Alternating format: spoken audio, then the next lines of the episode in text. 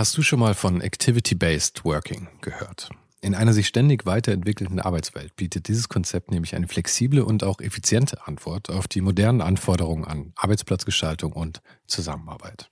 Und die Serviceplan Group ermöglicht mit diesem Konzept seinen Mitarbeitenden, ihren Arbeitsplatz nach ihrem eigenen Bedarf und Tätigkeit zu wählen. Klassischer Schreibtisch, abgeschirmter Bereich oder gemütliche Couch. In den Houses of Communication findet jeder den Spot zum Arbeiten, der ihr oder ihm am besten liegt.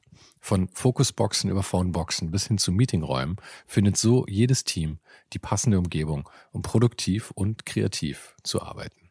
Dieses Konzept, das sicherlich wegweisend ist, wurde bereits erfolgreich in den Houses of Communication in München, Hamburg und Berlin eingeführt und wird auch schon an weiteren Standorten umgesetzt.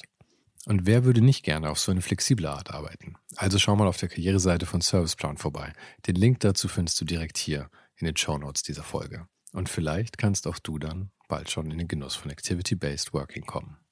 Ich meine, du weißt ja, dass ich da mit dem Patrick Thomas gut befreundet bin und so. Der Patrick und ich, wir leben so unterschiedliche Leben, ja, weil der Patrick ist jetzt gerade wieder in Toronto irgendwie für, für vier Tage und mhm. so. Und, und äh, ich habe oben ein krankes Kind zu liegen und gehe nachher wieder hoch und koche Mittagessen. Also das sind einfach zwei total unterschiedliche Sachen, aber, aber das, der lebt es im Moment so, ja. Ich habe andere Situationen und ähm, es ist nur oft so, dass Leute so, so ähm, sich immer am falschen Platz quasi hinwünschen oder mhm. so. Und ich, schau, wenn ich jetzt Astronaut werden wollen würde, ich, mir wird schon auf dem Drehkarussell auf dem Spielplatz schlecht. Also das ist, warum sollte ich davon träumen, Astronaut zu werden? Ja, ja.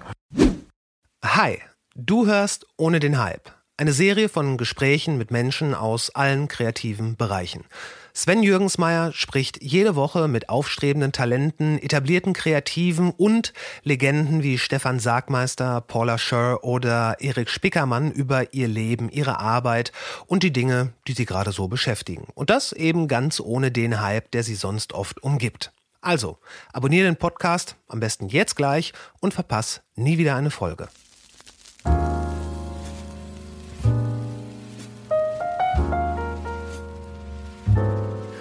Das hier ist Ohne den Hype.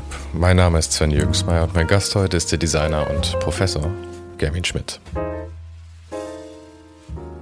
Gavin Schmidt wurde 1966 in München geboren und wuchs in Neuperlach auf, wo ich übrigens zarte 16 Jahre später geboren wurde.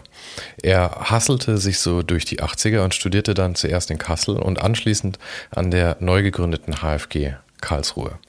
1997 kam er dann zurück nach München, wo er heute ein fester Bestandteil der Designszene ist. Und schon seit 2003 unterrichtet er selbst Kommunikationsdesign an der ABK in Stuttgart. Er führte mich durch seine Jugend in München und seine Studienzeit in Karlsruhe und die hatte ganz schön was von wildem Westen. Und er gab mir eine Menge Einblicke hinter die Kulissen aus 30 Jahren Grafikdesign als Dienstleister, wie er sich nennt, obwohl er, und das ist jetzt nur meine Meinung, doch zu den eher künstlerisch angehauchten Designern in Deutschland gehört. Und wir sprachen dann eben auch noch über seine Malerei. Und dann noch was anderes. Vielen Dank an Daniel Schad. Daniel ist mein neuester Supporter auf Patreon und er hilft damit dabei, dass hier die Mikrofone anbleiben können. Also vielen Dank nochmal und falls auch du den Podcast supporten möchtest, schau einfach mal auf patreon.com slash ohne den Hype. Und verpasse auch nicht den Newsletter. Jeden Sonntagmorgen fünf Tipps ohne den Hype, drei Tipps von einem Gast und zwei von mir. Und donnerstags immer die ausführlichen Shownotes zu jeder Folge mit Links zu allen Themen, genauso wie auch für diese Folge heute. Den Link dazu findest du hier in der Beschreibung und natürlich auch auf ohne den Hype.com.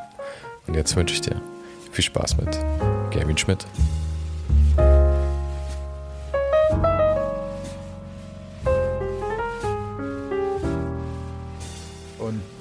Der Timo und der Philipp, die haben zusammen bei mir in Österreich studiert, wo ich vorher unterrichtet habe. Ah. Kommen aber beide aus den Kindheitsfreunden aus dem Chiemgau. Aha. Und dann waren die erst Praktikanten bei mir, dann Mitarbeiter, dann Juniorpartner, dann waren wir Partner eine Zeit lang auch. Dann haben wir das wieder aufgelöst und dann haben wir zu dritt quasi die Räume geteilt eigentlich nur. Und dann ist der Timo hat das immer mehr mit dem Wasser da gemacht, mhm. ist dann da rausgegangen und ähm, genau, dann waren wir zu zweit paar Jahre lang, der Philipp und ich. Und ähm, temporär arbeiten wir auch noch zusammen bei Projekten. Und der Bela ist ein alter Studienkollege von mir. Also wir haben zusammen im Studium schon sechs Jahre gewohnt und auch zusammen ähm, erst in Kassel, dann in Karlsruhe studiert. Und der Bela ist Professor hier in München an der Hochschule mhm. für Kommunikationsdesign.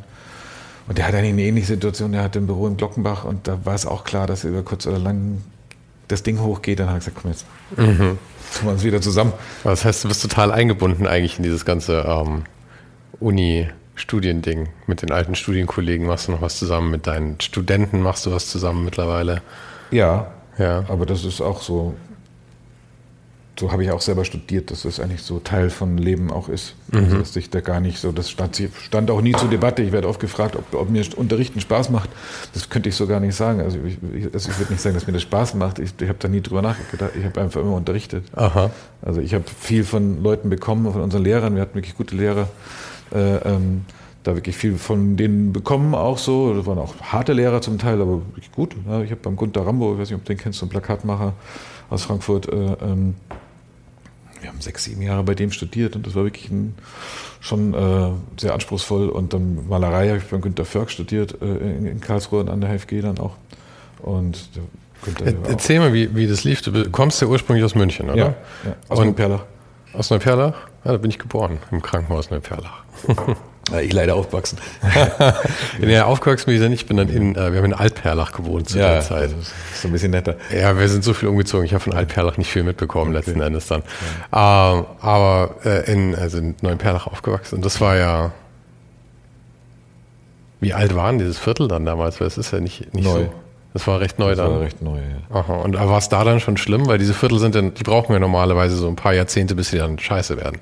Nee, die, in ein paar Jahrzehnten sind die nicht mehr scheiße, weil wir die, dann die Sozialbindung erlischt und, und das dann Eigentumswohnungen werden. Ah, also der Teil, wo ich aufgewachsen bin, da brauchst du jetzt, glaube ich, keine Sorgen mehr machen. Aber als Aha. ich da war, das war als Kind nicht, weil, weil die waren ja, die haben dann nur äh, Familien mit, junge Familien mit relativ vielen Kindern angesiedelt, ne? so in diesen Sozialwohnungen hauptsächlich. Ein paar alte Leute waren auch, aber. Und da waren halt in dem, in dem Spielplatz, mei, da waren halt dann 50 Kinder, wo jetzt, da sind vielleicht jetzt noch fünf oder so. Ne? Das, mhm. war, das war richtig voll mit Kindern und dementsprechend in einem bestimmten Alter waren die halt auch voll mit, äh, ähm, mit Gangs. Ja? Also mhm. so ist es einfach. Also musstest du auch irgendwie Leute kennen, sonst hat man da einen aufs Maul gekriegt. Also, ja, ja, ja. ja, da waren dann immer in dem ja, dann von Siemens Gymnasium, da waren dann so, so vom Stadtjugendring so Partys und sowas, wo man hing. Das war so ein einziges Spießrutenlaufen da immer. Du bist Jahrgang 66. 66 ja. Genau. Das heißt, 14 warst du, 8, 1980 warst du 14 ungefähr? Ja, oder? genau. Mhm. Und ja, da war schon, das war schon recht wild. Also ich habe schon oft gesehen, wie die Leute richtig verdroschen haben und irgendwann weiß ich auch noch, da war mal so eine Party da im, in, auch in dem in der Mensa da von der Schule und dann haben die irgendwie irgendeinen von den jungen CSU-Lern, der das mit organisiert hat, irgendwie umfallen lassen und dann, dann kam die Polizei in drei Wegen und dann haben die erstmal die Polizeiwegen zerlegt, dann alle Gangs zusammen mhm. und dann kamen 20 Wegen und so.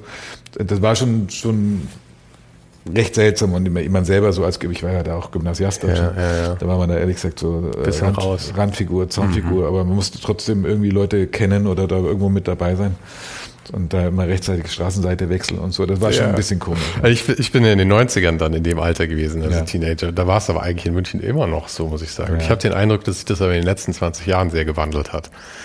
Ja, das weiß ich jetzt in Neuperlach eben nicht, aber wie gesagt, ja. also ich hatte den großen Vorteil, dass mein Vater, der so Fluchtgeschichten irgendwie, der ist nach dem Krieg im, im Allgäu aufgewachsen, da am Auerberg.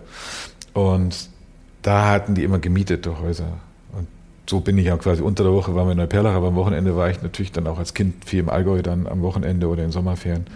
Und das war dann wie so ein Gegenmodell eigentlich, ne? so mit den Bauernkindern. Also das heißt, deine Eltern hatten im Allgäu auch ein dauerhaft gemietetes Haus, oder wie? Ja, aber die konnte man leider, der eine war wahnsinnig schön auch, das konnte man nicht übernehmen. Mhm. Die Bauern halt da so viele Kinder hatten und so. Und irgendwann haben die eins gekauft, ein Haus im Allgäu, und ähm, das war aber weiter weg von den Bergen. Und da wusste ich immer, dass ich das nicht übernehmen werde. Und dann habe ich jetzt vor 16 Jahren habe ich ein Haus gekauft im Allgäu. Weiter vorne an den Bergen, so zwischen Sieg und Füssen, wenn man mhm. so sagt. Also mit Blick auf den Hopfensee runter. Okay, ja, schön. Ja, ja. Das habe ich irgendwie, sieht man da auf dem Plakat da hinten rechts oben in der Ecke, das Aha. ist das Haus. Hast du deine eigene, äh, ver verwurschtelst du deine eigenen Fotos dann da drauf? Ja, mit? viel. Cool. Viel, ja. Aha. ja auch fürs Kammerorchester habe ich oft schon eigene Bilder hergenommen und so. Ja. Und als äh, aus Neuperlach raus, wie, wie kam dann so überhaupt der Gedanke auf, äh, sowas Gestalterisches zu machen? Du hast ja dann in Kassel, glaube ich, zuerst studiert. Erst in oder? Kassel, ja. Kommunikationsdesign. Also, ja, genau. Und mhm. ähm, die. Wie kam die Entscheidung dazu? Ja gut, ich würde mal zeichnen, war mal so das Einzige, was ich gut konnte, ehrlich mhm. gesagt. Und, und ähm, die Mutter wäre immer gerne irgendwie Modedesignerin gewesen, war aber meine Schwester mit 22, mich mit 23 bekommen und war in der Post in der Nachtschicht und äh, mein Vater, der musste mit 14, weil der Opa kriegsversehrt war, dann musste der mit äh, 14 nach München rein, die Familie ernähren im mhm. Allgäu und ähm, der ist gelernter Retoucheur, Druckverlagenhersteller, Lithograf, so, ne? Firma Tschech, das war so eine große Litho-Firma hier ja, in München. Aber darüber ist dir dann vielleicht auch bewusst gewesen, dass es so einen Job überhaupt gibt, oder? Dann? So ein bisschen, aber ich hatte nicht von nichts eine Ahnung, wenn mhm. ich ehrlich bin. Ich hatte von gar nichts eine Ahnung. Da irgendwie ein paar äh, Bürokollege äh, von meinem Vater, der war bei der TGM irgendwie so, hat man so ein bisschen was mitgekriegt, aber ich hatte eigentlich von nichts eine Ahnung. Ich wusste immer nur, dass ich so ganz gut zeichnen und so, dass es halt sowas gibt. Und ähm, und das hat sich tatsächlich auch, dann habe ich eigentlich so, als ich da aus, aus diesen Schlawiner-Ecken dann raus war, so mit 14, weil ich habe mit 12 Rauchen angefangen und auch schon zu Hause geraucht und so und, und auch viel getrunken in der Zeit und so. Und, ähm, mit, mit zwölf schon viel getrunken. Ja. Wirklich mit zwölf schon getrunken. Ja, ja. da haben wir halt, wie gesagt, da so eine Clique, die hatten auch so einen Clubraum und so. Und gut, die waren alle älter, also waren wir die Kleinsten, die waren schon alle. Ja. Und exakt sind wir über die Mädchen dahin gekommen. Und, und, und weil ja die Mädchen, die wir von der Schule kannten, die fanden halt da diese cooleren Typen natürlich mhm. auch cool. Und dann sind wir durften dann auch so ein bisschen mhm. mit. Und ähm, dann habe ich aber irgendwann so relativ leistungsbezogen Volleyball gespielt und bin dadurch eigentlich so ein bisschen da auch so rausgegangen aus der Szene und, und natürlich auch, auch äh, ist auch vollkommen klar, wenn man dann so ähm, irgendwann fängst du auch an, in die Stadt wegzugehen und nicht mehr nur in dem Viertel zu sein. Und da waren dann ganz andere Sachen irgendwie cool oder, oder interessant und so. Und dann bin ich aber irgendwann, weiß ich noch, da nach der Schule, da, wir hatten ja noch lang Zivildienst, ich glaube 24 Monate oder so. Ich habe ein Jahr in der Schule wiederholt, dann habe ich noch auf den Zivildienststelle, da am rechts zur Isar gab es so coole Stellen. Am rechts zur Isar? Ja, ja, da waren also, viele. Jetzt muss ich mal ganz kurz noch fragen. Äh, Neuperlach, ich nehme an, das haben Sie ja nur hingebaut, weil es die U-Bahn dann schon gab, oder? U-Bahn gab es, Quittestraße und so. Aber, Aber war die, Ständlerstraße gab es noch nicht. Mhm. Das war das Ende. Weil die, die, die U-Bahn kam ja eigentlich in München auch erst mit der Olympiade 72, oder? Genau, und wir sind ungefähr so sind wir da hingezogen. Okay, ja. das heißt, die U-Bahn war relativ frisch eigentlich da, als, als ja, ihr dann dahin das seid. Alles frisch. Ja. Da war der Ostpark, der war noch Kies, ah. als wir hingezogen sind. Und, so. und das war eigentlich, wie gesagt, das war auch okay. Also ich meine, als Kind checkt man das ja auch nicht so. Also da, da, da geht man dann auch... Ähm, soll man sagen, äh, äh, ich musste über keine Straße überqueren, also keine Ampel äh, auf dem Weg zur Schule. Das mhm. ging, ging, alles, alles über Brücken und so, ne?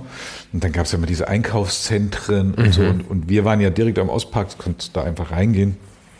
Und ähm, gab so einen Abenteuerspielplatz und so. Also das war eigentlich alles schon okay, den Michaeli-Bar zum Schwimmen. Das war ja eigentlich schön gedacht, muss man sagen. Das war schön gedacht, das hat ja auch wahnsinnig viele Architekturpreise gekriegt. Da gab es mal so eine Ausstellung, Jahre später habe ich die mal gesehen im, äh, im Kunstverein in, hier in München über äh, Utopien im Städtebau oder irgendwie sowas. Und da ging es eben auch ein langes Kapitel über Neuperlach. Mhm. Das hat sich dann auch so, ich meine, auch so seltsam dann so rausgestellt, dann so die, die Mulden auf dem Weg zum Einkaufszentrum, über die wir da immer mit dem Bonsaranza-Radl gehüpft sind. Das war dann irgendwie, äh, hat sich dann als Landart von Volta de Maria rausgestellt und so. Ne? Das erinnert mich tatsächlich auch vor, vor dem PEP war das, diese Nee, das, das, nee? das ist vom Plättzentrum. Ah, okay. Das, wie gesagt, das, die, die, die ab der Ständerstraße, das ist quasi konzeptfrei das alt, der alte Teil, der ist komplett zusammenhängend geplant mhm. auch. Der hat auch eine bestimmte Farbigkeit. Und dann, wie gesagt, dann waren die, die Bänke bei uns im Hof, das war alles Pantone und so. Also das sieht nur jetzt nicht mehr so aus, weil dann eben irgendwann diese Sozialbindung erloschen ist und dann haben die das in Eigentumswohnungen umgewandelt.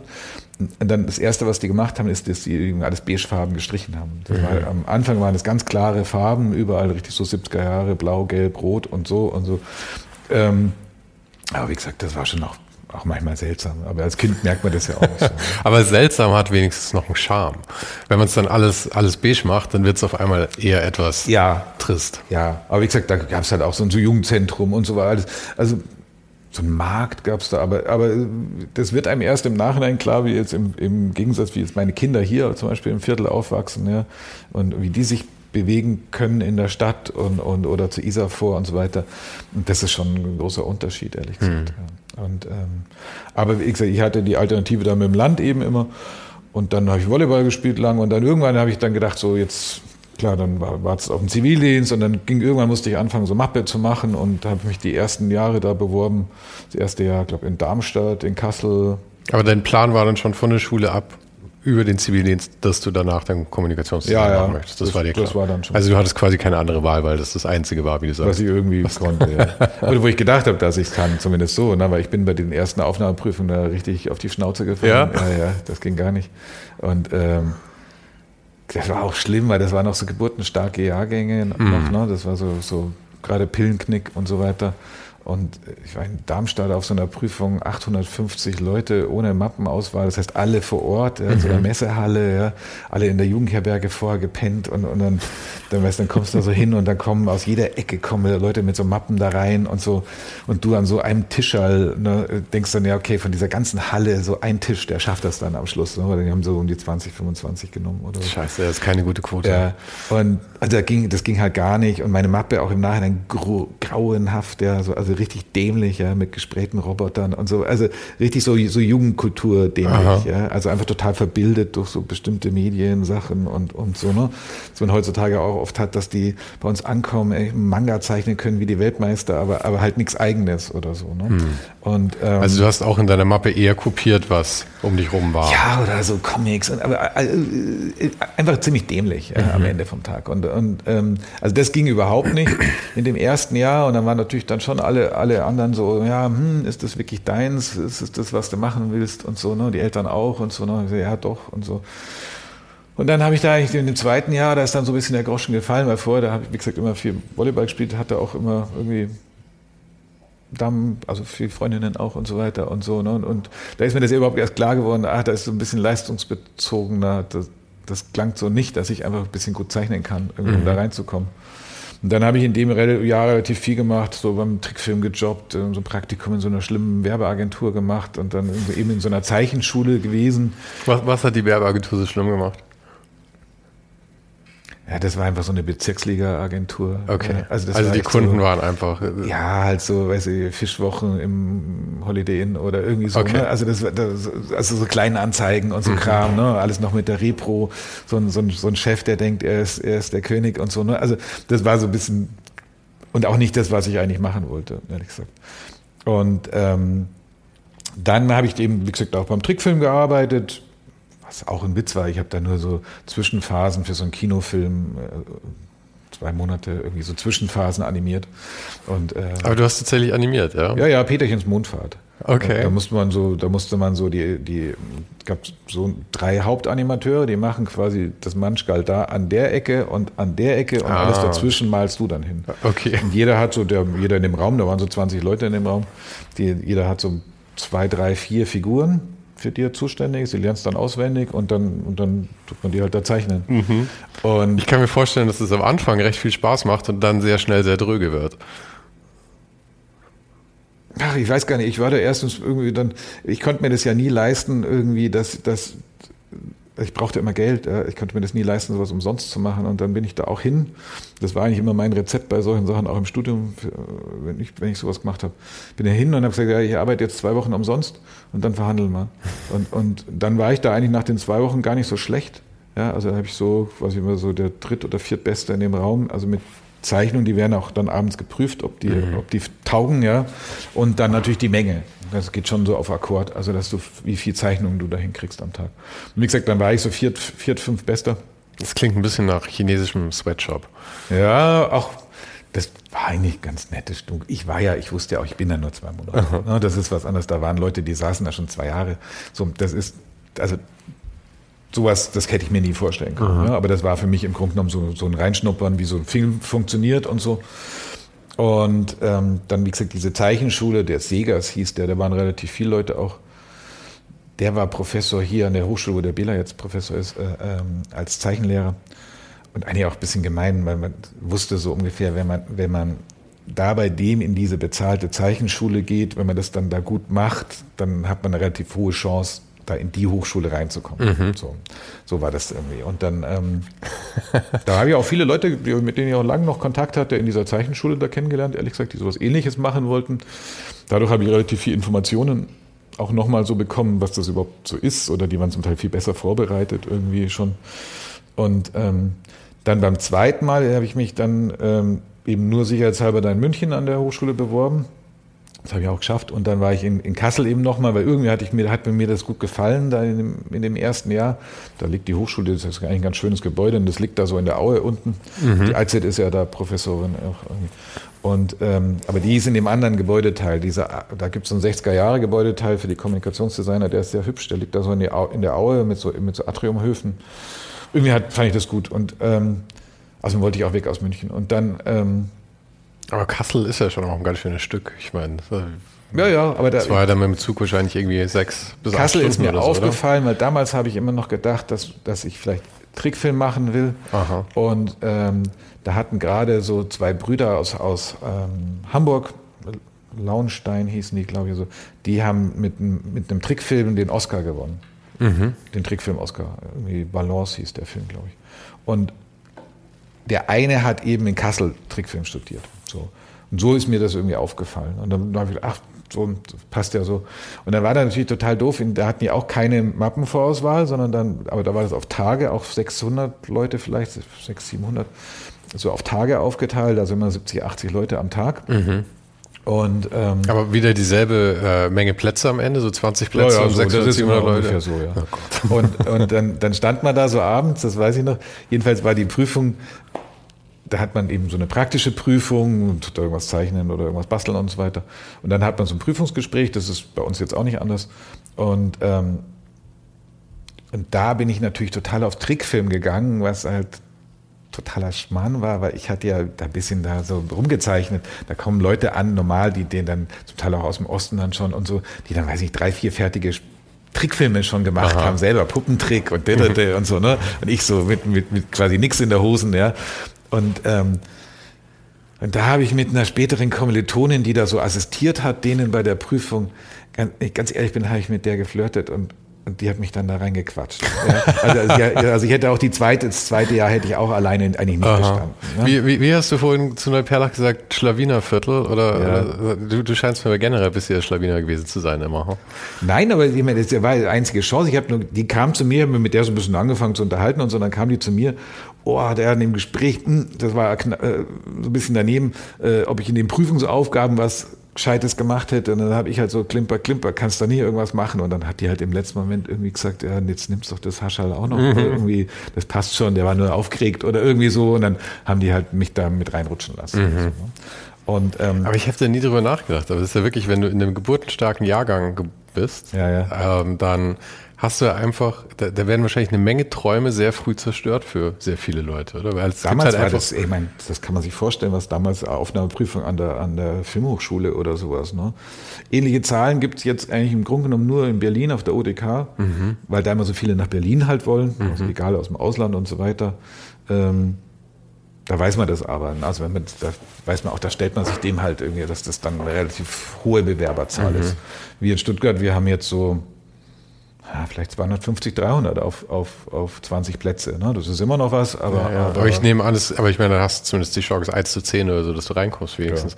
Aber ich nehme an, heute gibt es ja wahrscheinlich auch viel mehr Schulen, oder als früher. Es gibt mehr Schulen und du kannst jetzt, jetzt zum Beispiel auch seit Corona, äh, die meisten machen jetzt digitale Bewerbungen, mhm. wir auch, wir werden das auch nicht mehr ändern irgendwie. Dadurch kannst du dich an mehreren Schulen, also mehr Schulen, früher hast schwer mehr als zwei oder so hinbekommen, weil du dann ja quasi mehrere Mappen brauchst und, mhm. und, und dann hinfahren, übernachten, Mappe ab, abgeben und so weiter. Also das ist, das ist alles viel einfacher geworden jetzt, ehrlich gesagt. Aber die, am Ende vom Tag läuft das ungefähr auf sowas raus. Mhm. So ein Schnitt. Ja. Und ähm, wie gesagt, da habe ich es dann, da stand man dann abends da in dem Hof, dann kam der Rambo, mein späterer Professor, der, der kam dann da in dem Wie Hof. Wie hieß der? Gunther Rambo. Rambo. Rambo. Hervorragend. Ja. Und ähm, der kam dann da in den Hof rein und der war so ein knurriger Typ, auch mit so relativ bösen Augen und so.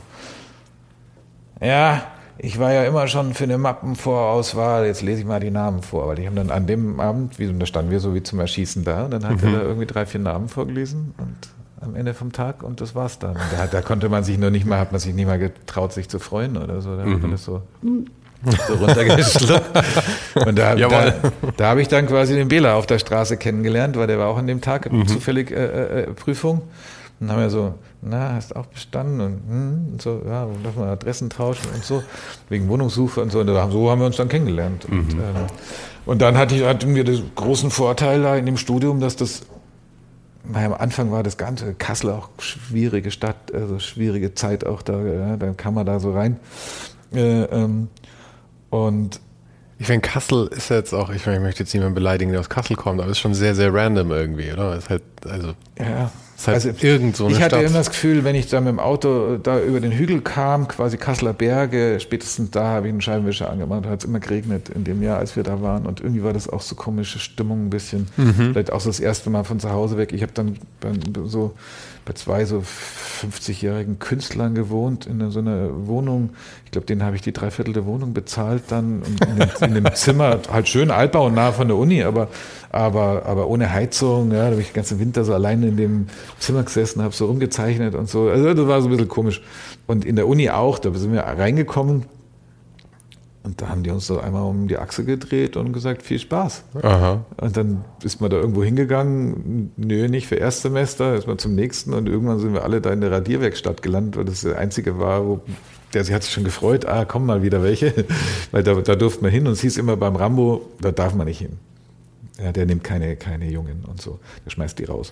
Aber das heißt, ihr habt, also nach welchen Kriterien durfte man an Kursen teilnehmen dann, letzten Endes? Irgendwie selbst rausfinden und dich reinmogeln.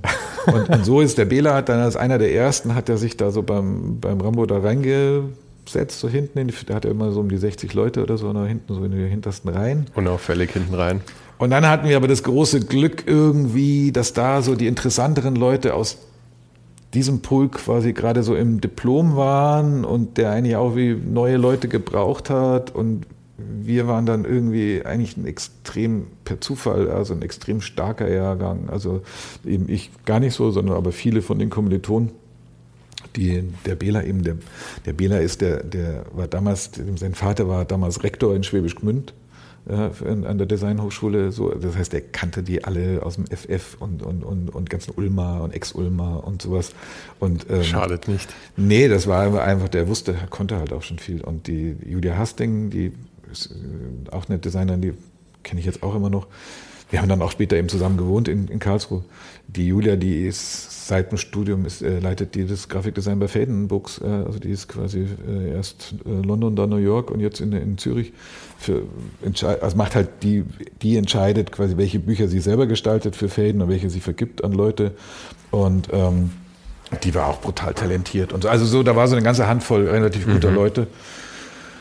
Und so haben wir dann da irgendwie uns da so reingedrängelt, ehrlich gesagt. Und dann so irgendwie hat er sich auf einmal auch um uns gekümmert. So. Und, und vielleicht weil die anderen dann, die waren schon so kurz vom Abschluss, die so interessanter waren. Und dann kam aber eben auf, dass der, wenn du es jetzt so präzise haben willst, alles, dann kam das eben auf, dass der nach, ähm, dass diese Schule da in Karlsruhe vom ZKM, dass das halt da gegründet wird. Ja, das digitale Bauhaus sollte das ja werden und so. Ne?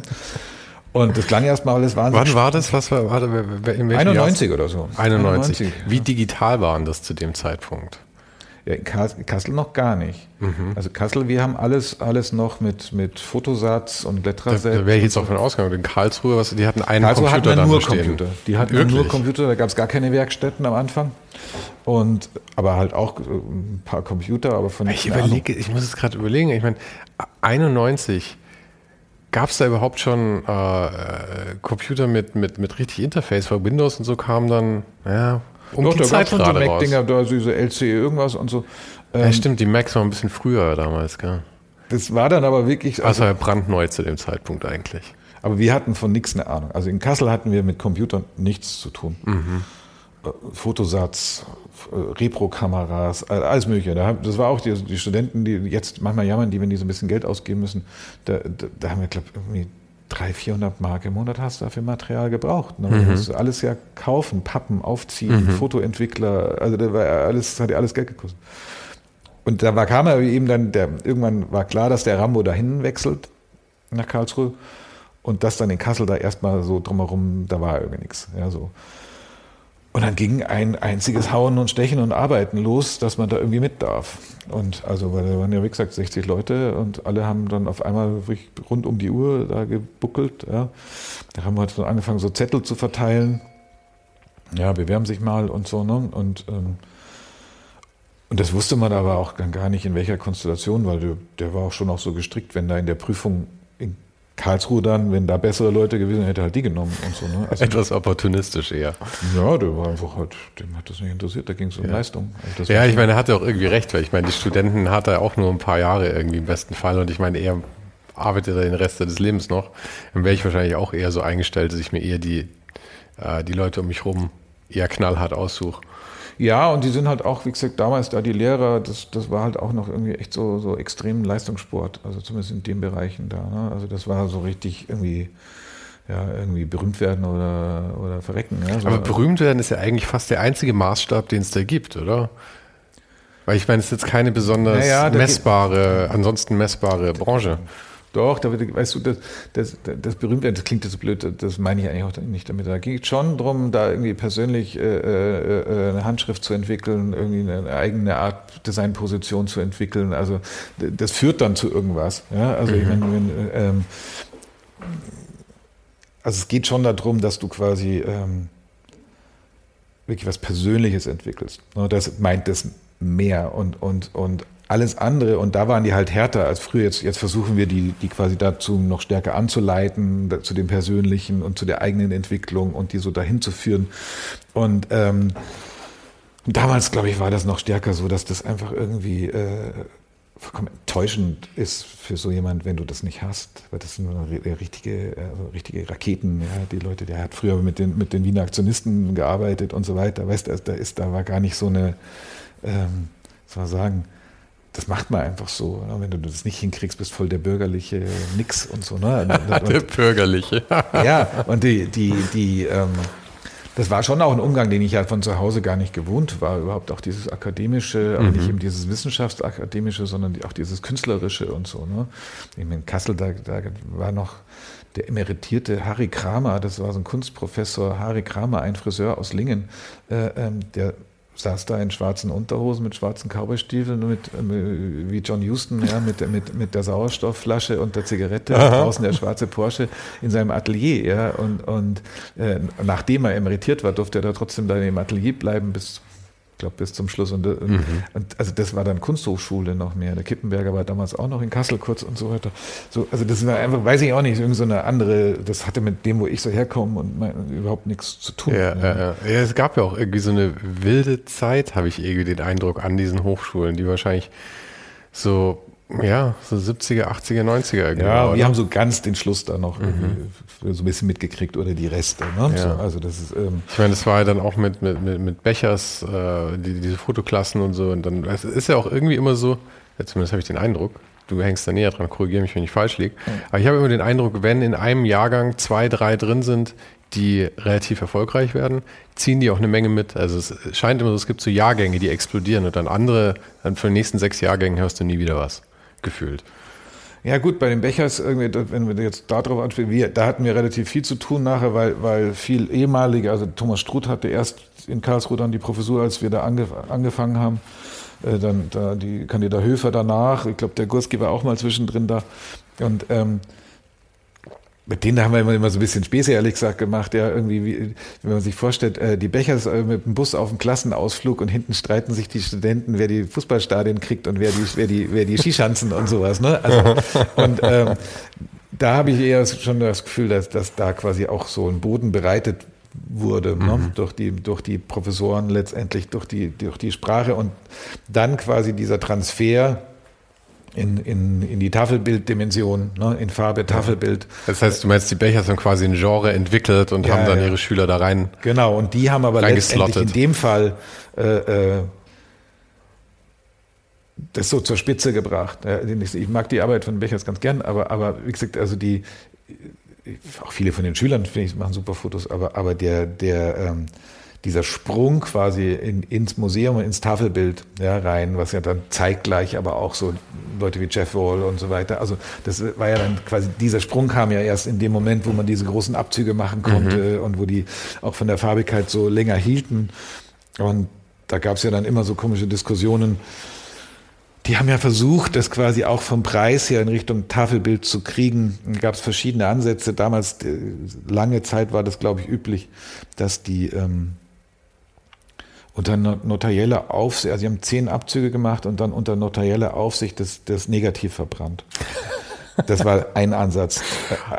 Finde ich aber, hat, hat was sehr Romantisches irgendwie. Das nimmt, ich meine, heute kannst du halt alles unendlich reproduzieren. Das ist, Wahrscheinlich können wir es jetzt per NFT oder irgendeinen so Scheiß dann machen, dass ja, es nicht mehr Aber das kann. ist, glaube ich, ich bin nicht ganz informiert da in dem Fotobereich, aber das ist jetzt seit vielen Jahren, glaube ich, eher so, dass ähm, die die Abzugsrechte verkaufen. Mhm. Also du kriegst quasi, wenn du jetzt, ich weiß es nicht genau, wenn du da so ein, so ein aber so ein teures Foto, so ein großes kaufst ähm, von einem Zeitgenossen, wenn das verblasst, kriegst du einen neuen Abzug. Mhm. Also das kaufst das quasi. Ja, ja. Das Rechte. Und das ist so ähnlich wie bei NFTs. Ja, das finde ich nur, auch schon analog. Blöd. Das finde ich auch schon blöd. Ich mag ja gern, dass Dinge altern. Ich finde das ja schön. Ja, ja, aber. Und ähm, also ich meine, dass das unter notarieller Aufsicht verbrannt wird, ist schon einfach cool. Hm. War aber in dem Fall Natürlich, um in diese Preisdimension zu kommen. Ne? Mhm. Also weil, weil als Gag. Ein Foto hat, ja, nee, gar nicht als Gag, sondern, sondern der, der, der Förk hat damals für, für ein Tafelbild, also zwei Meter mal 1,50 Meter 50 oder sowas, äh, hat der 25.000, 30.000 bekommen. Ein Fotograf für ein ähnliches Format äh, vielleicht 2000. Mhm. So, und, und äh, durch diesen Akt, quasi zehn Abzüge, ist er auch auf 15, 20 hochgekommen mhm. oder so. Ne? Also das, das Aber das meine ich mit als Gag. Ich meine, es ja. wird halt so ein USP. Du machst halt was Exklusiveres daraus, als genau. es eigentlich ist ja. vom, vom äh, Medium selbst her. Genau. Aber wie gesagt, so, so sind wir dann irgendwie äh, da halt nach Karlsruhe gekommen und Karlsruhe, das war dann wahnsinnig toll. Das, also, das war so eine richtige Aufbruchsstimmung und, und, und ähm, wir waren, glaube ich, so 46 Studenten mit 23 Professoren oder so, der erste Jahrgang, ne, weil das war natürlich für mehr ausgelegt, aber mhm. am Anfang musste das klein, das war auch da gar nicht in diesen ZGM-Hallen, da in den EWKA-Hallen, sondern am Stadtrand noch in so einer alten Brauerei am Anfang. Und das war schon lustig. Da war die erste Party irgendwie, da standen wir so und wussten so, ach, mit denen verbringen wir jetzt alle da so Zeit. Und, und, und die Lehrer hatten auch, das hat der Klotz, der damalige Leiter, der das gegründet hat, auch der hat darauf bestanden, dass die äh, Residenzpflicht haben. Also die Lehrer mussten eine Wohnung in Karlsruhe haben. Und sind da irgendwie auch so reingegangen. Da war so die erste Jahre, was war das so? Da eben der Förg, die Marie-Jo Lafontaine, der, der, der ähm, Sloterdijk, der Klaus von Bruch, Marcel Odenbach, also lauter so Leute, die, die mhm. waren quasi dieser erste Jahrgang. Der Volker Albus für Produktdesign und der Rambo eben für Grafikdesign. Und für dich war da ja aber dann auch ein, also zumindest laut deiner Vita war, kam das Malen dann ja da erst dazu, oder? Nee, habe ich in Kassel auch schon. Ja? Ich habe in Kassel auch schon dabei, bei, bei, äh, aber da waren das immer so Gastlehrer, so Zeichner aus dem Osten, ein Maler aus dem Osten, weil das ja kurz nach der Wende war. Mhm. Da haben die, sind die ähm, netterweise auch, haben wir oft die, die Kunstakademien, die, weil die hingen ja voll in der Luft, denen Lehraufträge gegeben. Der Volker Pfüller, der so ein Illustrator aus Berlin, der leider vor zwei Jahren gestorben ist, der war da auch da und so. Also so hat die, und mich hat das immer schon interessiert, ehrlich gesagt. Ja. Und, ähm, und in Karlsruhe dann, ähm, da kamen wir im Grunde genommen leere Räume rein. Da war nichts, da war auch kein Mittelbau an Leuten oder so. Also dann haben wir uns da selber das eingerichtet. Der Rambo, der hat halt das Geld irgendwo besorgt da von der Hochschule und, und, und wir haben angefangen zu bestellen und so. Ne? Und, dann haben und wie, wie war das Gefühl dann so? Weil ich könnte mir vorstellen, dass auf der einen Seite irgendwie ähm, cool ist, dass du jetzt quasi sowas Neues mitbeginnen kannst. Ja. Auf der anderen Seite muss man da ja auch irgendwie der Typ für sein, weil ansonsten hängst du halt einfach nur in der Luft, oder? Naja, wir haben, weißt du, wir haben da ja dafür ein Jahr lang gebuckelt bis nachts, dass wir mit dürfen. Und wir waren dann acht, neun von, weiß ich, aus der alten Hochschule, von vielleicht 50, die dann da mit durften. Mhm. Ja, da, das war einfach nur prima. Mhm. So, ja. Also ich weiß nicht noch, weil wir haben dann nach der Prüfung hat der Rambo uns dann Bescheid gesagt. Und dann sind wir mit dem dann feiern gegangen. Und das war so toll, dann in einer neuen Stadt und so weiter. Ne? Und dann sind wir da bis, bis in die Puppen, da haben wir da gefeiert. Irgendwann haben wir uns alle betrunken ins Auto gesetzt, sind nach Frankfurt zu dem ins Atelier gefahren. Und erstmal hat er uns den Champagner aufgemacht, jedem so eine 100-Euro-Zigarre im Mund gesteckt und so. Und dann sind wir da in die, in die Semesterferien, das war der letzte Tag von Semester, sind wir in die Ferien gefahren und wussten, ach so, jetzt im Herbst fangen wir alle zusammen, so großer Schulausflug in so einer neuen mhm. Stadt an. Und so war das dann auch. Und, und das war auch für Karlsruhe, glaube ich, äh, äh, fast ein bisschen traumatisch, ehrlich gesagt, wie wir da eingeschneit sind. Das waren ja damals fast keine Leute aus der Region, weil das halt so ein, auch stark in der Presse war, diese Hochschule, diese neue und so. Und viele Leute aus Hamburg, Berlin, überall her. Und wir mussten alle irgendwie jobben und das heißt, wir haben innerhalb von drei, vier Wochen da so das Nachtleben auch übernommen. Also mhm. jeder irgendwo gekellnert, aufgelegt, äh, Türsteher und sowas. Und ja, so. wie, wie kam das so an? Weil oft, ähm, äh, ich, ich drücke es mal vorsichtig aus, oft ja. gebiert das ja dann auch gewisse Antipathien. Uns fanden die voll scheiße. Ja, so. eben. Uns fanden die, wir, nee, wir waren auf einmal, sehen wir da durch, zu so 40, 50, ich stell dir mal vor, kommt so eine, so eine große Clique von... Und ich meine, ihr kamt euch ja wahrscheinlich schon auch ziemlich cool vor, oder? Weil ich meine, ihr seid als geschlossenes Ding hier hin, ihr wart die Kreativen ja gut, die, die aus Kassel, wir waren noch zu acht, aber, aber die, die, trotzdem, ja, aber das hatte was extrem Internatiges. Mhm. Ja, und das ist so wie wenn so, wie so, so diese reichen Internate sind ja auch immer in kleinen Städten, ne? wenn, die, wenn die dann da irgendwie losbomben, ja, die reichen Kinder oder so. Mhm. Und so ähnlich war das bei uns auch. Und wir haben uns dann die einzigen, klar, da gab es immer schon die Kunstakademie und bei der ähm, an der Uni die Architekten in, in Kassel, äh, Karlsruhe. Und mit denen haben wir uns natürlich da auch relativ schnell so verschwistert und verschwägert und so. Und das war eine wahnsinnig lustige Zeit, da die ersten, ersten paar Jahre da in Karlsruhe. Auch von der Arbeit, wir haben da relativ viel gemacht und, und irgendwie hatten wir auch so das Gefühl, dass so die Art von Grafikdesign, die, was wir dann so gemacht haben, dass es das da nicht gibt und, und haben da auch relativ schnell dann Sachen übernommen. Also ich habe dann eigentlich letzten drei Studienjahre den Kunstverein betreut da, in, mhm. in, den Badischen Kunstverein in Karlsruhe Fürs Medienmuseum, klar, da haben wir auch, auch natürlich durch das ZKM haben wir auch da Aufträge bekommen. Wir haben auch mit Bela und der Julia zusammen äh, und noch einer Frau da, da das Medienmuseum vom ZKM betreut und so. Also wir hatten dann auch schon eine eigene Kundschaft relativ schnell. Das ist natürlich auch eigentlich ein guter Einstieg. Wenn du halt in, in Städten wärst wie jetzt München oder Hamburg oder so, dann hat es da auch schon eine etablierte Szene im Prinzip, die das halt übernimmt. Und wenn du in so einer Kleinstadt einreitest, dann hast du noch eher eine Chance, vor allem in den kulturellen Bereich Man wird sich gar nicht trauen, ehrlich gesagt. Man wird sich überhaupt nicht trauen, wenn du in so eine kleine in so einer Kleinstadt, ich kannte da keinen, da ist nichts peinlich und so, ne? Man kann das einfach irgendwie machen, aber wenn ich in Berlin, viele, die das dann nicht dahin geschafft sind, dann nach Berlin gegangen, mir jetzt da die Lichter ausgeblasen in Berlin. Ich hätte da nie so gearbeitet wie in Karlsruhe, weil A, kein, was, kein Kneipenschluss und so, ne? Und dann, und dann jeden, den du triffst im Café, der ist auch so kreativ und so weiter. Das hätte ich mir ja gar nicht zugetraut. War, war Berlin da schon so krass, weil das war ja, ja das war ja kurz nach der Wende eigentlich, relativ kurz nach der Wende noch, oder? Ja, das war so cool damals. Und Direkt nach der Wende im, im, da im Prenzlauer Berg und so, das war ja, das war so lustig. Aber es hatte noch eine Weile gedauert, bis, weil ich meine, Köln war ja eigentlich, was dann Berlin wurde früher, oder? Und dann sind von Köln irgendwie alle abgewandert nach Berlin.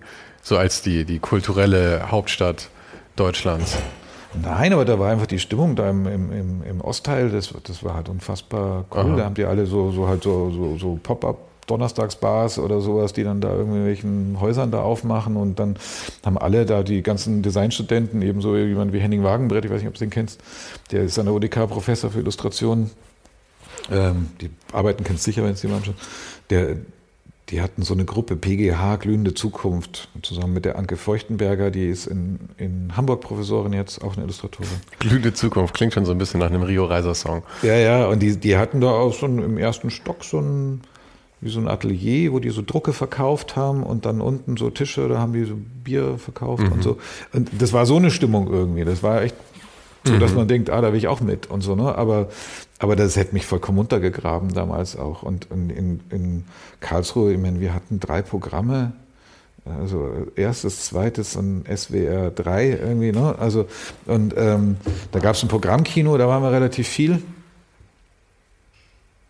Dann haben, klar, da haben wir endlos da in diesem Internat, aber das erschöpft sich auch irgendwann, weil da hat jeden zweiten Tag einer von den 50 Leuten ja Geburtstag und so, ne? Hm. Äh, ähm, die hat man alle zwei dauernd sich getroffen irgendwo, ne? Und ähm, und dann kippt man doch ins Arbeiten stark. Mhm. Ne? Also dann hat man eigentlich nichts, also hat alles gemacht, was es da zu machen gibt. Und ähm, dann bin ich halt in ein Maleratelier gegangen abends oder sowas. Ne? Das hätte ich jetzt in Berlin nie getan, ehrlich gesagt.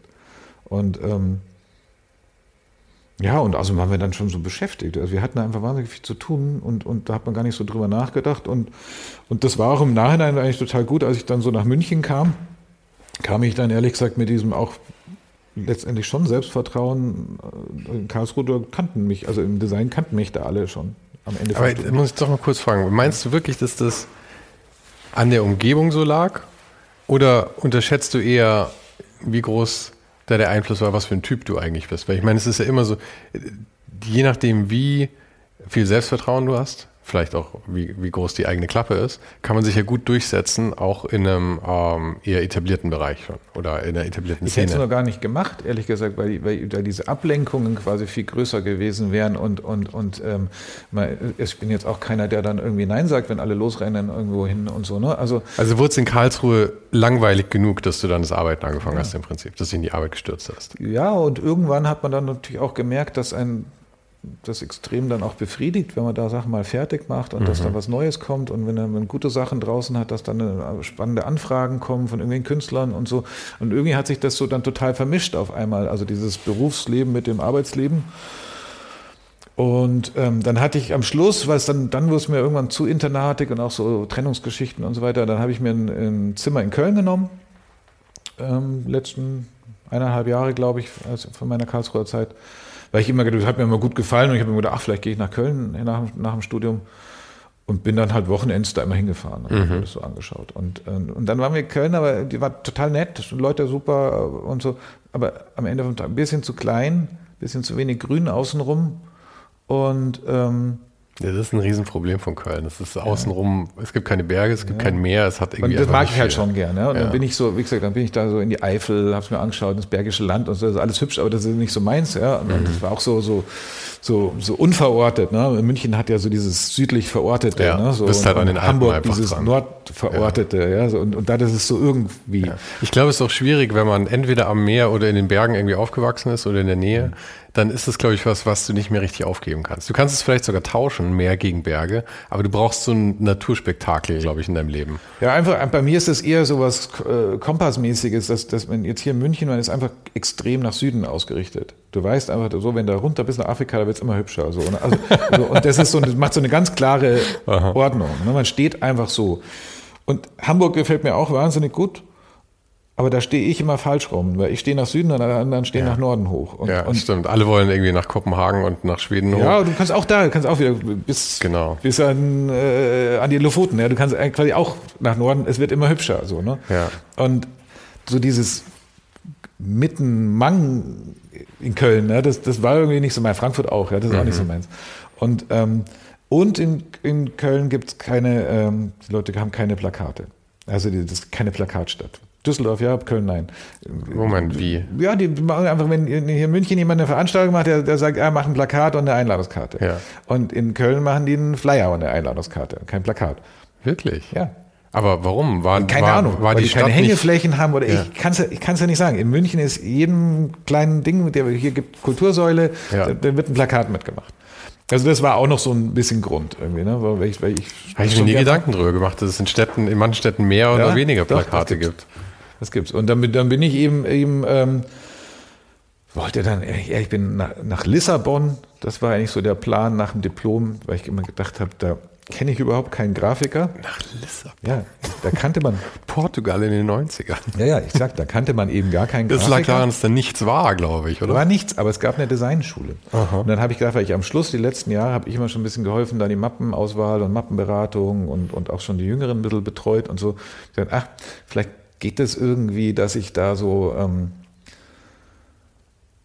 dass ich da hinkomme und, und, und ein bisschen unterrichten darf, dadurch dann Portugiesisch lernen und da quasi in eine Stadt kommen, wo es eigentlich wenig gab, so ähnlich wie die Situation vorhin in Karlsruhe, da gab es wenig Konkurrenz. Mhm. Ja, da gab es so, schon Grafiker, aber die waren jetzt nicht so, so Kulturgrafiker, Plakat, Buch, so auf so einem Level, was wir da trainiert bekommen haben. Ja, mhm. und, so.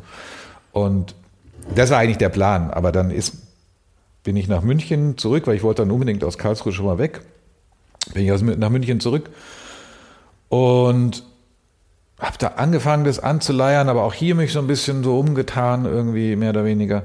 Und dann wechselten aber sowohl vom Kunstverein in Karlsruhe als auch vom Medienmuseum die Leitungen. Dann waren das beides weg und das war immer so ein bisschen mein, mein Finanzanker da oder so.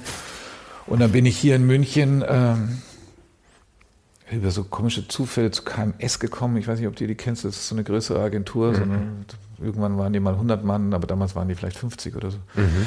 Ähm, war ich auf einer Feier hier in der Kunstakademie, war Rundgang oder irgendwie sowas und da habe ich so einen jungen Schweizer kennengelernt. Und, und der hat da gearbeitet und ich eine Scheißwohnung, der eine Scheißwohnung. Da haben wir gesagt, komm, treffen wir uns da nach Feierabend da in der Agentur, so, zum, dass wir uns halt da die Arbeiten zeigen gegenseitig oder so. Der kam so aus Basler Schule und so. Und dann bin ich da eben hin und da waren per Zufall von, den, von dieser Agentur noch Chefs da und dann wollten die unbedingt, dass ich da komme. Dann habe ich aber immer, ich wollte ja nie angestellt sein oder nie so fest irgendwo arbeiten. Dann ich gesagt, Moment, die haben, die haben mitbekommen, was ja, du da gezeigt dann, die, hast, die, die haben zugeschaut. Halt, ja, ja, die haben dann damit irgendwie, da dürfen sie auch mitschauen. Also ja, okay. schon und so. Und dann wollten die unbedingt, dass ich da anfange. Und das habe ich dann aber nicht gemacht. Da haben die mehrfach angerufen und dann irgendwann habe ich dann aber so, ähm, glaube, irgendwann am Freitag hatte nochmal jemand angerufen und dann habe ich erst abgesagt und dann ist mein Auto aber auch noch kaputt gegangen. Dann habe ich am Mittag dann angerufen, ja, ich würde jetzt dann doch kommen, wenn ich darf. und dann bin ich dann dahin und ähm, habe dann relativ schnell da große Projekte gemacht. Also ich habe, was habe ich da gemacht? Pro7 äh, Sat 1 äh, Geschäftsbericht mhm. und das Designmanual für Pro7 Sat 1 Media. Aber fest angestellt bei denen? Ähm, festfrei. Festfrei. Festfrei. Ja. Aber bei denen im, im Büro dann Im gearbeitet? Büro, ja, ja, da musste ich so hin. Ja. Und das war so überhaupt, eigentlich überhaupt nicht meins. Und gleichzeitig sind aber die Sachen, die ich so angeleiert hatte, die haben dann auch schon irgendwie angefangen. Und dann war das echt, so viel habe ich, glaube in meinem Leben nie wieder gearbeitet. Also da bin ich immer um 6 Uhr aufgestanden, habe zu Hause meine Sachen gemacht für meine neuen Kunden. Und die waren schon korrekt. Dann hier sowas Designzentrum oder für Stadtmuseum habe ich da angefangen zu arbeiten und so. Und das habe ich dann so quasi da so zwei, drei Stunden da gemacht, als letzter in die Agentur um halb zehn. Mhm. Mittagspause meine Kunden getroffen oder zum Drucker dann als erster um sechster abgehauen in der Agentur, weil die haben immer dann noch bis elf mit den Chefs gekickert und so. Mhm. Ne? Und, und, da konnten jetzt auch gar nichts mehr, aber das konnte ja, ich musste die anderen Sachen ja machen. Dann bin ich kurz was essen gegangen und dann bis um elf, halb zwölf gearbeitet zu Hause und dann zum Runterkommen nochmal eine Stunde, zwei in irgendeine Bar, da so Holy Home oder irgendwie sowas und so. Und ähm, warst du happy damit? Mit, ich sag, das ging dann nicht länger als drei, vier Monate. Mhm. Ich sagte, also das, das war einfach diese Doppelbelastung mit eigenen Kunden und in der Agentur, die waren sehr fordernd auch, ja, das mhm. steht denen auch zu, also das passt schon. Und ähm, das waren ja auch keine kleinen Projekte, die ich da gemacht habe und so. Und da weiß ich noch, da habe ich da auch so, ähm, jedenfalls habe ich dann nach drei, vier Monaten, irgendwann gab es noch so ein, so ein, ein Projekt, so ein Pitch für so eine größere äh, Firma und das muss man dann auf einmal so im Team machen und das war noch nie so richtig meins, ehrlich nee. gesagt. Ja, wir haben, da haben wir schon auch zu viert mit Bela und der Julia gearbeitet und, und, und der Patricia, aber das waren ja wie Freunde, so, ne? aber nicht in so einem zusammengewürfelten Team mit irgendwelchen Leuten, die auch zum Teil fachlich nicht gut beieinander waren und mhm. so. Ne? Und da hat, auch weil das so ein wichtiger neuer Kunde gewesen wäre, da haben die Agenturleitung, die haben da auch so starke Vorgaben gemacht irgendwie. Und, und das hat mir überhaupt nicht gepasst. Und, und auch da sowas also da habe ich dann, da habe ich dann gesagt, ja, ich höre jetzt da wieder auf und so. Das ging ja also recht schnell, weil du hast ja gesagt, es waren so drei Monate, Monate über, vier, über Überschneidung. Ja, vier Monate. Und dann, dann, ähm, aber wie gesagt, dann, dann liefen auch die Sachen dann schon an, die ich selber so vorher, weil ich habe ich mich dann schon getraut, da so äh, meine Diplomarbeit war so eine Bilderzeitung, so Postkarten groß, so sechs, sieben Doppelseiten, wo ich quasi Bilder aus den Medien, aus dem Fernsehen oder aus einer Zeit, aus dem Spiegel oder so, dann wandere ich quasi mit einem Ausschnitt und deswegen zwingt es dich, das Bild genauer anzuschauen. Und das habe ich, beim Diplom waren das 100 Ausgaben und dann hat eine Druckerei aus Karlsruhe, für die ich auch, also, die ich oft, ähm, denen ich auch oft Aufträge gegeben habe, halt von den, von den Kunstbüchern und so weiter. Die haben das dann gesponsert, 20 Ausgaben und ähm, mit Briefpapier, mit Bögen und so weiter. Und das habe ich dann ein Jahr lang nach dem Studium, eigentlich waren es am Ende zwei Jahre, an, an ähm, 200 ungewählte Volksvertreter verschickt. Also an Leute, die du nicht wählen kannst, sondern die man nur, ähm, also die, jeder Journalist ist ein ungewählter Volksvertreter, jeder Firmenboss, okay. ja, weil der, der hat Einfluss auf bestimmte Sachen und du kannst den nicht wählen. Und das sind ja Leute, die sich eigentlich letztendlich ging so über Ethik, so Tod, Liebe, Glaube und sowas, diese Zeitungsbilder da, ne, die ich da hatte. Und ähm, dann habe ich mir von möglichst vielen Leuten so Privatadressen besorgt, ja, vom Weidemann, der kannte die ganzen dicken Leute da in, in, in, in Stuttgart, halt so den, den Schremp damals vom, vom Daimler-Benz und, und den Dürr von der Deutschen Bahn, die kannte der, der Weidemann alle, weil er für die die Erscheinungsbilder und die Schrift mhm. gemacht hat. Und solche Leute, Blackie Fuchsberger und so, die, denen habe ich das quasi, also Museumsleiter, denen habe ich das quasi dann monatlich so eine Ausgabe mit so einem Begleitbrief, wo das so erklärt wird, ganz freundlich, gar nicht aggressiv oder so, sondern einfach, ja, warum das so ist, dass man da so und so oder keine Ahnung, wie das mit Küssen ist oder wie das mit, keine Ahnung was ist und so, ne, was halt das Thema von dieser Zeitung war. Und ähm, den geschickt und nach einem halben Jahr mal so eine Sammelbox geschickt und sowas, ne, dass das, dass das so wertig ist, dass die das auch noch anderen Leuten zeigen und so. Und das war eigentlich nicht als Akquiseprojekt gedacht, hat es aber natürlich auch ein bisschen erfüllt. Also es war nicht mein An Sondern Ansatz. Was, was war dein Ansatz? Ja, dass die Leute sich da ein bisschen mehr Gedanken machen, weil sonst, also und sich Bilder genauer anschauen und über diese Themen nachdenken mhm. und so. Das, und, und, ich musste ja auch eine Theoriearbeit äh, machen. Am Anfang war es der Sloterdijk, aber das, der hat dann immer so wenig Zeit gehabt. Dann war ich beim Schwarz, der später in Zürich da, da die Hochschule geleitet hat. Ähm, da ging es so auch immer sich engagieren, beteiligen, solche Sachen, ne? so Grundthemen. Und ähm, da konnte ich dann natürlich, als ich dann nach München kam, ja, weil das hat natürlich der Till vom Stadtmuseum, solche Leute haben das schon auch bekommen. Mhm. Oder der Hufnagel von der neuen Sammlung. Dann konnte ich den da anrufen und dann sagt die Sekretärin, ja, was wollen Sie denn von dem? Sag, ja, der kriegt so eine Zeitung von mir geschickt. Und so geht die rein, sagt ja, da ist so ein komischer Typ mit so einer Zeitung. So, ah ja, krieg ich, ja, das, das sieht doch gut, ah ja, stell mal durch. So, ne? Und so bin ich da in Kontakt gekommen. Mhm. Und das hätte ich mich vielleicht vorher auch nie getraut, aber, aber und dann war, als ich dann eben in München frisch war, ja, da habe ich relativ schnell, bin ich dann mal immer, immer wieder mal mit dem Hufnagel zum Mittagessen gegangen oder mit dem Till und habe hab mich einfach mit denen unterhalten. Also das war jetzt kein Akquisegespräch. Mhm. Das hat mich einfach interessiert und ich war das aus Karlsruhe, weil das so eng mit diesen auch tollen Leuten war, auch so gewohnt, solche Gespräche irgendwie zu haben. Und das war eigentlich der Hauptantrieb.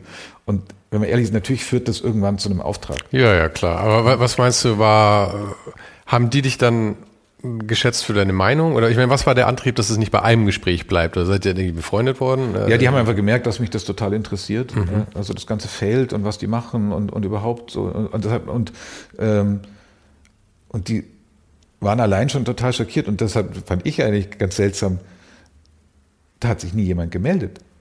Da gab es den Pierre Mendel und den Rolf Müller, also diese älteren gestandenen Kulturdesigner, die damals halt hier so King of the Lake waren, als ich da ankam. Und und dann haben die beide oder mehrere, auch der vom Design, haben gesagt, da ist noch nie ein Junge gekommen. Die, die haben langsam die Sorgen gefreut. Hier haben sie mal einen Auftrag. die Lücke, die gab es, deswegen war es dann irgendwann aus mit Lissabon, weil die Lücke, die gab es damals nur in München. Mhm. So, das war einfach, da war irgendwie per Zufall, das ist jetzt komplett ja. anders, aber da war, war, halt so eine Lücke. Ja, ja, ja. Und da bin ich halt dann irgendwie auf einmal da so reingestolpert und, und so, aber das lief eben dann schon an, als ich bei KMS war. Und ähm, dann habe ich da wieder aufgehört und tollerweise dann den zweiten Geschäftsbericht pro 7 Sat 1 weil der erste, der hat so relativ viel so Preise, gibt es immer so Manager-Magazin und Kapitalmagazine, gibt es so, so Geschäftsberichtpreise. Mhm. Und da sind diese Firmenbosse immer wirklich, finde ich super, ja, wenn die dann auf die Bühne und die Kollegen nicht und so. Und, und, ähm, und das fand ich aber, war auch mit ein Grund, warum ich dann da aufgehört habe. Ne? Dann haben die dann, dann von der Agentur, ja, weiß nicht, eineinhalb, zwei Millionen neue Aufträge bekommen, weil Goldmedaillengewinner und so. Und ähm, ich eine Flasche Champagner. Da habe ich gedacht, ja, das kann ich auch, kann ich auch anders machen. Aha. Und dann habe ich den zweiten aber schon als wirklich als Freischaffender gemacht. Für relativ viel Geld am Tag. Mhm. Sechs Wochen gebucht oder so. Und ich hatte in der Zeit, so bin ich dann zum Unterrichten auch gekommen, in der Zeit äh, der Atli Himmerson, so ein guter, sehr guter Isländer, der lebt jetzt seit Jahren wieder in Island. Hat später auch kurz mal von Metadesign den Printbereich geleitet und so der war da auch in der Agentur und so haben wir uns da irgendwie angefreundet und der hat in Dormien in Vorarlberg unterrichtet. Mhm. Auch an der Schule, die ganz neu war, ähnlich wie bei uns damals, ein bisschen technischer. Die, die hatten so einen Studiengang Intermedia, so der gestaltende Programmierer, der programmierende Gestalter. Das war so die Idee dahin. Und die war frisch gegründet, die Schule. Und ich war mit dem Rolf Müller dann auch schon befreundet, auch über diese Zeitung, haben uns auch so kennengelernt und so weiter. Und der hat da auch unterrichtet. Und dann haben die mich zeitgleich, der Isländer und der Rolf, haben, haben mich dann da vorgeschlagen. Beim Reinhard Gassner, äh, das ist ein wichtigerer österreichischer Grafiker, der die gegründet hatte, den Studium. Und ähm, dann habe ich ja quasi auch ein Jahr nach dem Studium da schon das Unterrichten angefangen. Und das war ja genau richtig für dich. Das war nach Süden orientiert. Das war ja, in ja, Bergereien. Das, das, war, das war ganz gut. Und fang, fang, das war natürlich auch in der Zeit, wo man natürlich dann so ein bisschen Zukunftsängste hat und so weiter. Ne? Ähm, da habe ich dann zwei Tage alle zwei Wochen unterrichtet, was super mhm. war. Viel besser als jetzt meine feste äh, Nummer. Aber jetzt machst du auch zwei Tage die Woche, oder? Aber halt jede Woche. Ja, offiziell drei. Mhm. Genau. Aber jede Woche nur im Semester. Mhm. Also wir haben keine Präsenzpflicht im Semesterferien. Und da war es dann aber so, da, ich habe ja da im Vorderhaus gewohnt und gearbeitet, da hat die Wohnung warm 500 Mark gekostet. Mhm. Und ich habe von Dormien rausbekommen. Das sind alles so Sachen, die darf man heute gar nicht mehr laut sagen. Ja, ja, aber das, das schafft war ja keine für das Scherbenviertel. Ich hatte, dafür muss man auch sagen, da war mein, in der, in der mittleren Raum der Küchenofen, so ein Gasofen, der hatte so einen Heizungsschlitz. Das war meine Heizung für die Wohnung. Ja, also das war auch ganz schlimm beieinander und so. Ne? Aber heute kriegst du für den Preis, selbst wenn du es in Euro umrechnen würdest, gerade mal einen Tiefgaragestellplatz. Ja, ja, nee, also und genau, um das jetzt da quasi, weil diese Schule da neu gegründet war, waren die auf externe angewiesen. Jetzt haben die viel mehr feste Professoren da und haben da auch eben relativ gut bezahlt. Was habe ich da? 200 Mark die Lehreinheit bekommen, also für 45 Minuten. Und ähm, das bedeutet, dass ich da für diese vier Tage im Monat habe ich netto nach Steuern rausbekommen 2,7. Mhm. So, und jetzt rechnet es mal mit den 500. So, mhm. und dann mhm. hatte ich noch diesen freien Auftrag für diese ProSieben-Chose da und so. Da war das alles schon irgendwie okay.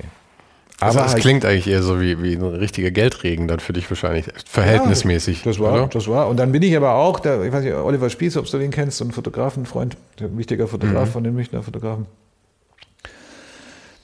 Den kannte ich von Schulzeiten her und der hat dann irgendwie auf einmal, ah, er hat so ein Büro, das ist aber zu groß irgendwie gefunden, so vorne da, so Baumstraße irgendwo. Ähm, ob ich da nicht mit reingehe. Und ich so, ja, boah, so weiß ich nicht, brauche ich eigentlich nicht. Und ich habe ja in der Wohnung, die war so aufgeteilt, dass das eigentlich gut funktioniert hat und so. Und dann ist der, dann ist der halt da, da irgendwie, hat er mich halt überredet und dann sind wir zu zweit in dieses Büro, hübsch. Und dann ist der aber irgendwie, und ich, das hat glaube 1600 gekostet oder sowas oder 1400, irgend sowas, ja, 1400. Also auf jeden Fall üppig. Und, und, ich halt 700 dann, also ich die Hälfte. Aha. Und dann habe ich noch ewig, oh, okay, ob das geht und so, ne?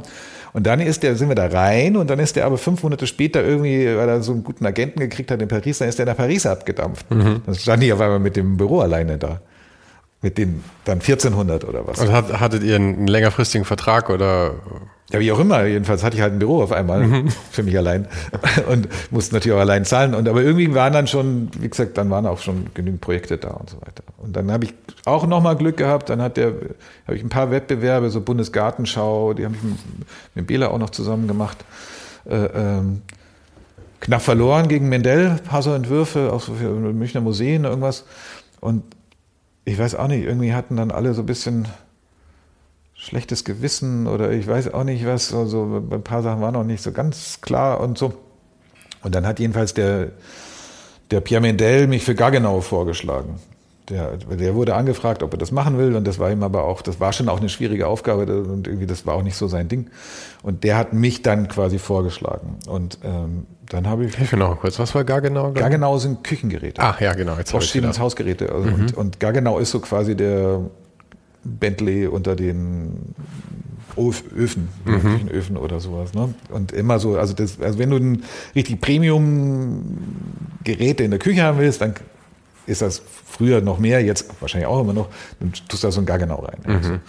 Und für die habe ich dann acht Jahre lang das Erscheinungsbild gemacht. Und da habe ich wirklich auch gut verdient. Ja, so. Und das war auch angenehm, weil da war ein ehemaliger Siemens-Werbeleiter, der war da Kontakter also ich hatte nicht die ganze Zeit nur alleine mit den Kunden zu tun, sondern der hat quasi so auf beiden Seiten so eigentlich diese Verbindung immer gemacht und für mich da schon immer den Boden so bereitet, weil der hat schon auch Einfluss gehabt, da am Anfang zumindest noch viel. Aber war das, war das ein Job, wo du viel, ähm, äh, viel Möglichkeit hattest, auch wirklich zu gestalten ja. von dem Gesamtbild? Ja, ja. Weil bei so, bei so etablierten Sachen ist es ja häufig, dass man dann auch irgendwie einfach viel Schema F durcharbeitet. Das war eben der Vorteil durch diese Konstellation, ja, dass ich da die ersten Jahre wirklich, ich habe das ja komplett neu aufgesetzt, umgesetzt, mhm. also äh, äh, wie die Fotos ausschauen, was da gemacht. Ich habe die Werbung auch gemacht und so weiter. Und ähm, viel kultureller, bin da weg. Irgendwie, das wurde dann nicht mehr mit, mit Großbildkamera fotografiert, sondern, sondern mit, einer, mit einer kleinen Mittelformatkamera und auf Barit abgezogen, sodass das einfach kulturiger aussieht, die ganze Chose und so. Und dann quasi waren in dem, diese Geräte rausgenommen aus diesen, aus diesen Küchensituationen und, und in schwarz eingebaut und nebendran eher so, so Menschen und also so, so Detail-Close-Up, mhm. so Gefühle und sowas. Und, ähm, das heißt, du hast die ganze Artdirektion noch mit übernehmen können. Alles, ja, in dem Fall und dann eben Designmanual gemacht und so weiter und so fort. Also das war, war, war schon viel Arbeit, aber da habe ich dann ehrlich gesagt äh, irgendwie vier Werbeleiter überlebt. Also, also viel so. Und das, jeder von denen hat immer was von, von, von Agentur geträumt. Also so, weiß ich, mit vielen Leuten und Sekretärin und, und abends äh, lecker essen gehen und so. Das ist alles, was ich nicht gemacht habe. Ich bin halt mhm. immer schon da eher so, da hatte ich zwei, drei Leute oder so, aber, ich, aber eigentlich eigentlich ich, ja. Und dann am Schluss war ich dann auch schon hier, dann weißt du, so Kinder im Hof und so. Ne? Also das, das fanden die dann nicht so, so toll. War nicht, war nicht schick genug. Irgendwie so, ja. Aha. Und, und das ging halt am Anfang nur, weil das noch die alten Zeiten waren. Also die wurden, waren gerade erst gekauft von Bosch Siemens Hausgeräte. Das war eigentlich noch das alte Gargenau. Die waren auch noch in Gargenau verortet, ganz am Anfang. Und ähm, und irgendwie zu so Künden bin ich immer nur ab und zu gekommen, weil das immer so Lücken sein müssen, wo man so, so irgendwie dann passt. Also ich habe jetzt ja auch mehrere Jahre für Bulltaub eben das ist dann die, mhm. die normal die Küche, in die der Gaggenau-Ofen reinkommt. Mhm. Ja. Also wenn du es dir leisten kannst, äh, äh, wenn, wenn da geht normal geht der ins Geschäft, sagt, was ist die beste Küche, sagen die, ja, Bulltaub, ja, dann mach mal das, was tut man da am besten rein? Ja, Gaggenau, mach mal rein und so, ne? Mhm. Und und einmal zwischendrin, und das hat leider, leider, leider nicht geklappt, irgendwie über so eine Stuttgarter Werbeagentur, so eine junge, frechere, da hätte ich mal für Dr. Hauschka das mhm. komplette Typosystem. Diese Kosmetik. Ja, genau. Diese, diese, so was wie Leder für, für alles andere ist, ist Dr. Hauschka so in, ja, in ja, Luxuriös. So, die, die sind auch so halb verwandelt, glaube ich. Und da sollte ich quasi für alle Verpackungen die Typosysteme neu machen. Was eigentlich ein total lustiger Job ist, ja, weil du, da musst viel so über Raster und sowas dich auskennen und mhm. über so Systeme dich reinarbeiten, weißt du, dass, dass das viel weniger Größen sind und dass das, dass die Leute vor Ort das da benutzen können oder für neue, neue Produkte dann so und Gleichzeitig hast du da aber jetzt nicht wie beim Plakatentwerfen, da ist manchmal auch so ein Psychodruck, weil du musst halt wirklich so volle Idee haben und, mhm. und, und, und, was entwickeln und, und dann durchsetzen und dann nehmen es dir weg, weil die es blöd finden und so. Und das ist da alles nicht dabei bei so einem Job. Ne? Aber da hast du dafür die Frustration, dass du dann ähm, die Systeme gut entwickelst und dann zuschauen musst, wie andere Leute äh, schlecht damit umgehen, oder? Ach nö, da, also da bin ich, da bin ich vollkommen entspannt. Ich bin, nein, ich bin ja, ich, ganz ehrlich, also der, das unterscheidet mich vielleicht auch eben jetzt vom Eike oder so Leuten und so. Ich begreife mich da komplett als Dienstleister. Also mhm. ich, bin, ich bin Gebrauchsgrafiker, ja. So, also und in, Siehst du die, aber nicht ja, bei den, nicht bei den Plakaten so sehr. Doch, oder? klar. Auch. Die haben ja, die haben einfach bestimmte Funktionen. Mhm. Ja, so, und da benutze ich künstlerische Attribute, so, ne, das, äh, um die durchzusetzen oder um die gegen Konkurrenz. Also das, das sind technische Funktionen. Aber es ist lustig, dass du das so sagst, weil ich, wenn ich mir deine, deine Plakate eben so anschaue, würde ich schon sagen, dass halt viel also es ist, wäre für viele andere Leute wäre das ein Traum, äh, sich künstlerisch auf Plakaten so ausleben zu können, glaube ich, auf die Art. Und für dich, du machst es dann wahrscheinlich eher mit deiner Malerei und ja. siehst das dann halt wirklich als Dienstleistung, ja? Das ist, das ist, das ist die Dienstleistung, die ich kann, ja. Das ist ja auch wahrscheinlich vernünftig, ja. das so zu trennen, weil da muss man nicht alles mal so persönlich nehmen, wenn der Kunde wieder einem das Beste. Das ist auch der große rausnimmt. Unterschied. Ich meine, das, es gab am Ende vom Studium, ja, da, da habe ich ja auch Malerei präsentiert und der Förg, der fand es dann wirklich auch gut. Der hat auch gesagt, dass es auf dem Galerieniveau ist und so. Und irgendwie kamen da aber nie die Hilfen her. Also es hätte genauso gut sein können, wenn da rechtzeitig einer gekommen wäre, ein Galerist, und gesagt hätte, ja, komm, stell mal die aus, dann wäre ich halt Maler geworden. Mhm. Ja, so. und, ähm, und aber irgendwie kamen die Hilfen immer vom Grafikdesign. Und gleichzeitig war das auch so, wie du sagst, auch immer ganz gut da beim Kommunikationsdesign. Da gibt's noch so eine so eine Restdistanz zur Person. Also dass man da nicht irgendwie ähm, am Ende vom Tag, wenn das Ding nicht doll ist, irgendwie, dann, dann bin ich nicht scheiße, sondern dann habe ich da irgendwie ein bisschen falsch nachgedacht oder das Problem nicht richtig oder irgendwas. Ja. Beim Malen, wenn du da jetzt gerade hier so abstrakter Expressionismus, ja, wenn du da am, am wenn du am Abend vor den Dingern stehst und die blöd und langweilig sind, dann bist du das. Also du kannst dich dem ja gar nicht entziehen. Ja. Und ähm, und im Kommunikationsdesign bin ich sehr konzeptionell, würde ich sagen, auf eine Art. Also ihr entwickelt das alles auch komplett immer aus den Inhalten, die gegeben sind und so weiter und in der Malerei eigentlich gar nicht. So. Und das ist eben unterschiedlich. Beim, beim Eike ist so, dass, dass, dass der natürlich letztendlich das, dasselbe ist. So, ne? Also das ist immer aus einer ähnlich künstlerischen Position raus. Ne? So.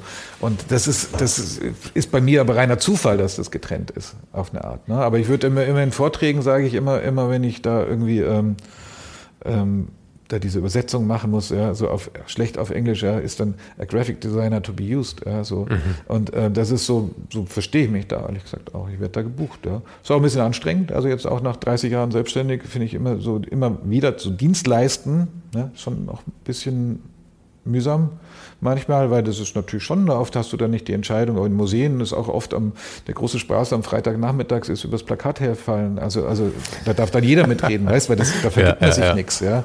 Da, da, da, können auch die Volontäre alle, alle oh, finde ich ein bisschen blöd da, ein bisschen blöd so und so. Die ne? Farbe finde ich blöd. Jeder hat eine Solche Sachen halt, ja. Ich glaube, das Einzige, was die ganze Welt weiß, ist, was gut lesbar ist. Ja, so, das ist immer so, so, so da kommen halt immer so Argumente. Ne? Und das Problem ist aber, äh, dass die, ich meine hier der, der, das Hitler-Plakat, was ich damals da für, für die Stadtmuseum gemacht habe, das ist ein ganz gutes Beispiel, ja. Ähm, also da, das war ja so eine feste Abteilung ähm, im, im Stadtmuseum die damals da neu gegründet haben und man sollte so irgendwie, ja eben äh, München unter Nationalsozialismus und es gibt bergeweise Bilder von äh, Hitler in Lederhosen, ja, so und, und München ist schwarz-gelb. Also die, die normale Lösung wäre gewesen, quasi einen äh, schwarz-gelben Hitler in Lederhosen, so, ne? Und dann mhm. irgendwie eine Frakturschrift München unter Nationalsozialismus. Und ich bin auf die Lösung so gekommen, aber das ist eben so die ist dann nicht in dem Sinne nicht künstlerisch, sondern die hat schon eine Funktion auch. Ja. Das heißt, die, das, ich habe damals per Zufall so einen Film gesehen von Ingmar Bergmann, das Schlangenei. Ähm, und es gibt so einen bestimmten Schlangentypus, da, da entwickelt sich die, die Schlange quasi, ist das Ei so leicht transparent. Also du siehst es quasi entwickeln. Und der, der Hitler ist ja nicht in, in Wien geschlüpft, sondern in München mit den reichen Witwen und mit den Bierschwämmen und so weiter. Und ähm, das steckt da irgendwie mit drin. Ja? Und wenn du da vorbeigehst, und so funktionieren eben Plakate, die sind nicht quasi im Vorderhirn, ja, dass, dass du so, ach ja, der ist der Hitler in Lederhosen und so, sondern, sondern im Grunde genommen, das braucht jetzt keiner wissen, der Ingmar Bergmann und Schlangen, aber das spürst du quasi. Und wenn du vorbeigehst, merkst du, dass das irgendwas mit Hitler in München zu tun hat. Mhm. Deswegen, das meine ich, dieses Konzeptionelle, das arbeitet aber ja schon in eine Gefühlswahrnehmungsebene rein. Also das ist der am Ende vom Tag der Beruf. Das haben die ewig hängen gehabt, weil das wurde ja immer wieder neu gedruckt und so weiter. Irgendwann hat es irgendeinen Kulturreferenten oder irgendjemand in der, in der, in der Stadt gestört und dann haben die jetzt so Neues gemacht vor ein paar Jahren. Ähm, bisschen langweilig, so, so schwarze Münchner Silhouette vor rotem Sonnenuntergang und mhm. so. Ne? Und ähm, da frage ich mich dann auch, wenn man jetzt das Plakat zum Beispiel, warum muss man das jetzt neu machen? Ne? Das ist ein bisschen albern. Ja, aber ich bin ja bei so Plakaten. Ich bin ja ein bisschen, bisschen, also mir hat noch niemand vorgeworfen, dass ich Optimist wäre. Ja? ja. Und ähm, meine generelle Einstellung ist ja, dass 80 Prozent aller Leute unfähig sind in ihrem Job und auch, dass eigentlich 80 Prozent aller Leute keinen Geschmack haben. Und äh, du kannst dir so vorstellen, wie sich das so durch alles durchzieht. Ähm, das heißt natürlich auch, dass wenn du irgendwie ein sophisticated äh, Plakat machst, irgendwie äh, dass das 80 Prozent der Leute sind nicht die richtige Zielgruppe dafür. Beziehungsweise dein Plakat ist nicht das richtige Plakat für 80 Prozent der Leute. Aber das muss Deswegen gibt es ja so viel schlechtes Design und ja. deswegen erfüllt es, glaube ich, sogar seinen Zweck, das schlechte Design in den meisten Fällen. Ja, das sehe ich ein bisschen anders. Also das ist ja schon meine Aufgabe, dass auch diese Zielgruppen jetzt in, ich mache ja ganz viel, die ganzen Plakatwand draußen, das ist alles für dieses Bröhan-Museum in Berlin. Ne? Das ist ein, ein Jugendstil, ein Art Deco-Museum. Mhm. Ne? Da hat der Tobias Hoffmann, der Direktor da, der war vorher konkrete Kunst in Ingolstadt und für den habe ich da schon gearbeitet und bin quasi da wie mit hingewandert. Und das ist zu zwei Dritteln ist das ein äh, Buspublikum. Ja? Frauen in Bussen oder so, also so Rentnerinnen, Rentner, die, die da Jugendstil anschauen wollen und mhm. so weiter. Ne? Und der versucht das Museum zu pushen, ja, auch, auch die Bandbreite stellt auch zeitgenössischere Sachen aus und so weiter. Ne? Aber das muss man ganz vorsichtig machen, ohne dass man die Zielgruppe verliert, die alte. Ne? Also dass man die erweitert dass junge Leute da auch hingehen, dass auch vielleicht designaffinere Leute da auch hingehen. Ähm, und das haben wir bis jetzt so hingekriegt, weil die Leute sind gar nicht so mhm. doof. Ne? Also dass die dieses Schlechte, ähm, ähm, die, die, die müssen es nur, nur, nur auch gelernt bekommen. Ne? In ja. der Schweiz ist das Niveau an, an Plakaten ja. viel, viel, viel, viel höher, wenn man in Lausanne durch die Stadt geht. Und das haben die Museumsleiter, das Publikum, alle haben das gelernt irgendwie. Auch diese Plakate, die dürfen sogar schlecht lesbar und so weiter, ne? so, weil das irgendwie antrainiert ist. Ja. Und das sind einfach bestimmte... Hat natürlich auch für Zielgruppen und ich meine, kulturell kann man wahrscheinlich sich etwas mehr aus dem Fenster lehnen, als wenn du jetzt eben für, für, für, für die Küchen die Plakate machst. Ja gut, da habe ich jetzt wiederum Glück gehabt, weil das beides ja voll die Premium-Firmen ja, ja. und so. Ich bin auch, da, da bin ich einfach auch der Falsche, glaube ich, für, wenn ich jetzt für, keine Ahnung, ich weiß es gar nicht, ich habe es aber noch nie gemacht. Ja, also wenn ich jetzt für irgendwelche Normalfirmen irgendwas machen müsste oder ja. so, ne? Ich, schwierig. Was ich ja immer faszinierend fand, ich habe ich hab irgendwann mal so eine Studie gelesen über ähm, diese Pizza-Einwurfzettel. Ja. ja. Und äh, da fragt man sich ja immer, warum sehen die einfach alle durch die Bank scheiße aus und alle sind voller Rechtschreibfehler. Und ähm, da gab es dann tatsächlich mal Studien zu, mhm. wenn die professioneller gestaltet sind, sage ich jetzt mal, also wenn sie ja. aus unserer Sicht vielleicht hübscher sind, ähm, kommen die schlechter an. Also die führen zu weniger Umsatz tatsächlich, weil die Leute so darauf geschult sind und das ist eben, wie du ja. sagst, man muss die Leute daran gewöhnen dann, dass das besser wird. Ja, wie gesagt, die, du, du, musst auch mal wahnsinnig aufpassen, dass, dass man irgendwie äh, so eine bestimmte Ehrlichkeit am Tag auch hat, ne? dass man nicht was verkauft, also cooler verkauft, als es ist nachher, ne? wenn es einfach eine, eine billige, billige Pizza ist. das ist in der Werbung ja eigentlich, eigentlich der Job, den man hat, glaube ich. Die ja, finde ich sehe ich anders. Also ich sehe das so und deswegen, wie gesagt, das kommt das eher bei so Premium-Firmen zu tragen oder sowas vielleicht, mhm. dass man, dass man ähm, das, was die wirklich ausmacht, ja, dass man das rausbringt. Ja. Und, und äh, der, der Fehlbaum, der Chef von Vitra, der hat mal bei so einem Vortrag, wo ich war, irgendwie Max, fand ich ganz interessant, gesagt, naja, wenn der so einen neuen Stuhl ausdenkt, dann äh, guckt er erstmal, was er selber gut findet. Und mhm. wenn er das gut findet, dann wird es auch wohl wen anders geben, der den auch gut findet und so. Ne? Und, und einfach, dass diese ganze Angst, das haben eben oft Firmen und je größer die werden, haben die das immer stärker. Der, diese, ähm,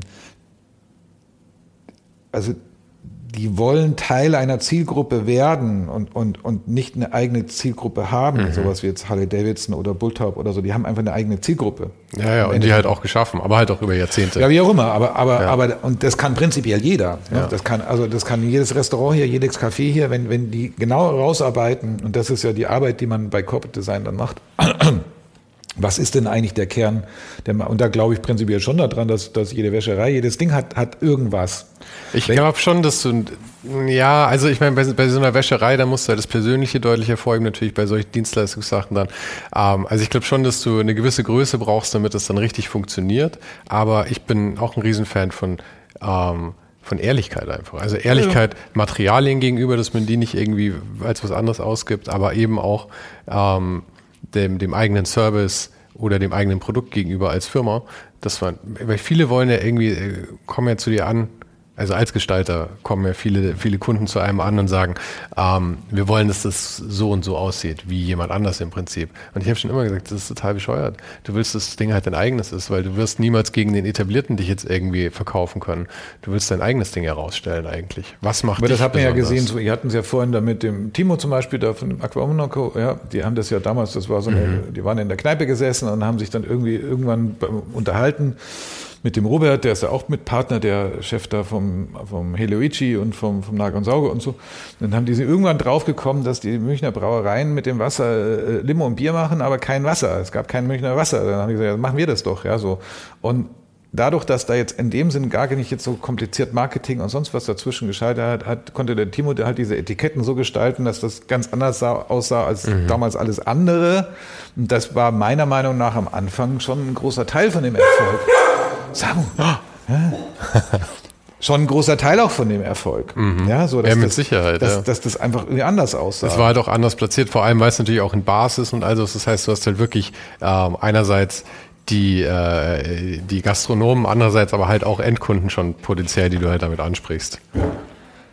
Aber wie gesagt, also die, das glaube ich einfach, dass man immer, und das versuchen wir auch den Studenten beizubringen, eben, dass man irgendwann so, egal an welcher Position man ist, da was anders machen kann. Mhm. In. München gibt es einen, so einen, so einen äh, jemand bei der Müllabfuhr, der hat immer, macht immer so Fotos und, und der hat dann schon so äh, sich um da die schwer erziehbaren Leute aus dem Viertel gekümmert, mit den Fotoworkshops gemacht und dann macht er irgendwie, äh, ich glaube mehrfach irgendwie so, so äh, ja, ich weiß nicht, wie der korrekte Müllabfuhr Reinigungsarbeit, wie nennt man das? Keine Ahnung. Keine äh, Ahnung. Äh, so Austausch mit Paris und so, ne, dass die von da mal dahin kommen und mhm. die mal dahin kommen und so. Du kannst an jeder Position, ja, das finde ich total wichtig, ja. Ähm, kann man was irgendwie besser machen. Ja, so, ja. Ne? Ich meine, meine, meine negative Einstellung mit den 80 Prozent der Leute sind, sind, sind Dumpfbacken, führt ja auch dazu, dass 20 Prozent der Leute sehr gut sind. Und, also ich meine im Rückschluss. Und das, wie du sagst, es gibt ja durchaus immer Chancen und ich bin ja froh, wenn Leute diese Chancen sehen und dann ergreifen. Ja, ich glaube, dass, das, dass die oft gar nichts dafür können, sondern dass das einfach, dass wir so wahnsinnig verbildet sind durch Medien, durch bestimmte Sachen, diese ganzen Ansprüche, die wir haben, äh, äh, die sind ja auch so anerzogen letztendlich. Wenn, selbst ich, wenn, wenn, wenn einem jemand sagen will, so mach die Augen zu, größtes Glück, ja, dann hat man diese scheiß Modillo-Insel im Kopf. Ja. Also ich, ich gehe noch nicht mal gern baden, ich bin nicht gern am Meer. Äh, also so, ich, ich, mein, mein liebstes Wetter ist Schneesturm im Allgäu. Ja, so. und, und warum habe ich eine Modillo-Insel im Kopf, wenn ich an Glück denke? So. Ich, das kann ich dir wirklich nicht beantworten, weil das Problem ist für mich, wäre diese Insel tatsächlich auch ja. mein Glück. Deswegen. Aber wie gesagt, deswegen muss man da immer so ein bisschen vorsichtig sein, was man so empfindet. Ja, es, das hat ja auch seine Berechtigung, mhm. ne? so jetzt da Karibik-Feeling und so. Aber das ist null meins. Mhm. Ich, ich fliege nicht gern, also das, das, ist einfach überhaupt nicht meins. Mhm. Also. Und, und das ist eine Form von, von, von Aufklärung oder Befreiung, die man natürlich als Lehrer, das ist ein Hauptteil der Aufgabe, äh, äh, macht, die Leute von diesem Müll da zu befreien ja, und die überhaupt zu befähigen, herauszufinden, ähm, ich sage den Studenten auch mal, vielleicht müsst ihr einfach nach, nach, nach, nach äh, äh Hinterweiden in der Oberpfalz gehen nach dem Studium und nicht nach New York oder London oder so mhm. Quatsch, ja, sondern, sondern geh irgendwo hin, wo du was aufbauen kannst. Das sind Städte links von der, von der ehemaligen Mauer, ja. Da gibt es äh, Bürgermeister, die geben dir die halbe Innenstadt, wenn du da mit einem Konzept ankommst und so weiter. Ne? Warum denn nicht? Ja? Der Niklaus Droxler, weiß nicht, ob du den kennst, so ein, so ein wichtiger Plakatmacher, der war lange Kollege bei mir in Stuttgart der hatte immer so ein Free Jazz Festival in Willisau in der Schweiz. Das hat der, der hat mit 18 angefangen, da mitten in nirgendwo Jazzkonzerte zu veranstalten und hat dann mit 21, 22 dieses Festival gegründet. Ja. Und ohne das Festival wäre wär der gar nichts geworden, weil der hat dann da ganzen Musiker, dann hat er die Plakate fürs Festival gemacht, dann fanden die Musiker das gut, dann hat er für die die Dinger gemacht, dann haben die Geschäftsleute, die gern Jazz hören, die so und zack, die Bumm, entwickelt sich da was, ja. Und das gibt's bis heute, das hat er jetzt an die nächste Generation übergeben, das Festival und so. Und ähm, und von so Leuten habe ich wahnsinnig viel gelernt und auch so diese, dass man sich so Freiräume auch so, so nehmen kann, ja, und, und sich selber was schafft. Und das kann man, ähm, wie gesagt, es muss nicht jetzt nicht jeder immer ein Rennfahrer sein oder ein Popstar oder so ein Scheiß, ja, sondern, sondern wenn jemand ein guter Postbote ist, äh, habe ich großen Respekt davor. Und, und, und, und das ist, ich glaube, da brauchen die Leute eher Hilfe, ja, dass die sich dann nicht genieren, wenn sie das gut finden. Ja, warum soll die sich genieren, wenn die in der Bäckerei arbeitet? So, das ist doch super. Ja, und, und, und das quasi so eine Art von Gegenaufklärung, die ist schon wichtig. Ja, und da gibt es ja so viele Sachen von, dass ähm, äh, also was ich irgendwie früh festgestellt habe, war auch, dass wenn, wenn jemand sagt, ähm, ich habe keine Zeit, dass das, ähm, das war so ein Label, dass sie, sorry, jetzt bin ich abgelenkt, weil ich mit dem Hund kuscheln ja. muss, das ist wichtiger. Ähm, ähm, wenn Leute gesagt haben, ah, ich bin total busy heute, ich habe keine Zeit, und dann haben die es immer mit so einem Stolz gesagt, und ich habe mir immer gedacht, das ist doch nichts, worauf du stolz sein sollst, das ist doch bescheuert. Ähm, einfach nur, dass du keine Zeit hast, ist ja nicht irgendwie was Tolles per se. Ähm, aber so etablieren sich solche Sachen eben, glaube ich, leicht. Und also, wie du sagst, ich finde find es toll, wenn du es tatsächlich dann versuchst, irgendwie Leuten beizubringen, also jungen Leuten irgendwie zumindest näher zu bringen, dass ähm, es auch Optionen gibt, die abseits von den total festgetretenen Pfaden liegen ist vielleicht tatsächlich das ja, Wichtigste, so was du machen kannst. Akzeptanz von Normalität und so weiter. Ich, es ist auch so, ich meine, du weißt ja, dass ich da mit dem Patrick Thomas gut befreundet bin und so. Und der Patrick und ich, wir leben so unterschiedliche Leben, ja, weil der Patrick ist jetzt gerade wieder in Toronto irgendwie für, für vier Tage und mhm. so. Und, und äh, ich habe oben ein krankes Kind zu liegen und gehe nachher wieder hoch und koche Mittagessen. Also das sind einfach zwei total unterschiedliche Sachen, aber, aber das, der lebt es im Moment so, ja. Ich habe andere Situationen und ähm, es ist nur oft so, dass Leute so, so ähm, sich immer am falschen Platz quasi hinwünschen oder mhm. so. Und ich, schau, wenn ich jetzt Astronaut werden wollen würde, ich, mir wird schon auf dem Drehkarussell auf dem Spielplatz schlecht. Also das, ich, warum sollte ich davon träumen, Astronaut zu werden? Ja, ja. ja und das war auch in, der, in, in dieser, dieser Agenturerfahrung. Ne? Das war auch so, da waren ganz viele Leute, die immer so unzufrieden waren. Und, ähm, und da auch so ein bisschen irgendwie, äh, wenn jemand da nur so Reinzeichnungen macht oder sowas, ne, eher so diese niedrigeren Dienste, Aber das ist doch total wichtig. Ja, und, und ja, ja, und vor allem, wenn da jemand vor allem Freude daran hat, es zu machen, dann ist das doch hervorragend. Aber warum will der dann, will denn dann jeder immer der, weißt du, der brasilianische Stürmer sein und nicht hinten der Verteidiger? So, und das ist natürlich totaler Quatsch, weil den braucht man doch genauso, den ja, Verteidiger. Aber es wird uns halt nie gezeigt. Also das ist ja. halt, äh, das wird halt immer nur der brasilianische Stürmer gezeigt und ähm, wird uns halt auch immer gesagt, oder ich meine, es ist ja auch so, dass halt diese, diese Stars werden halt immer verehrt irgendwie und alle finden wobei ich sagen muss, dass ich verehrt werde, ist das Letzte, was ich möchte in meinem Leben. Ich würde gerne in den Supermarkt gehen, ohne dass mich jemand erkennt. Also ich meine, kann ich Gott sei Dank auch. Aber ja, ich glaube halt, diese Bilder werden halt geschaffen von den bösen Medien und ähm, aber es ist halt tatsächlich einfach so. Und wir, wir glauben ja auch gerne ran. Es sind ja auch so Heldengeschichten. Ich meine, da sind wir auch als Mensch einfach für gemacht, an Heldengeschichten zu glauben. Ja, aber wie gesagt, geht's ja schon. Ich wollte mal einen Verlag gründen, habe ich aber nicht gemacht dann. Äh, äh, ähm, so, so, so äh, echte Leben-Romane. Ne? Aber jetzt eben nicht immer, weil es ist so schlimm in deutschen Filmen oder in deutschen, so, so, so, es wird immer am Schluss explodiert was oder der Hauptdarsteller macht drei Handstände oder irgendwie sowas.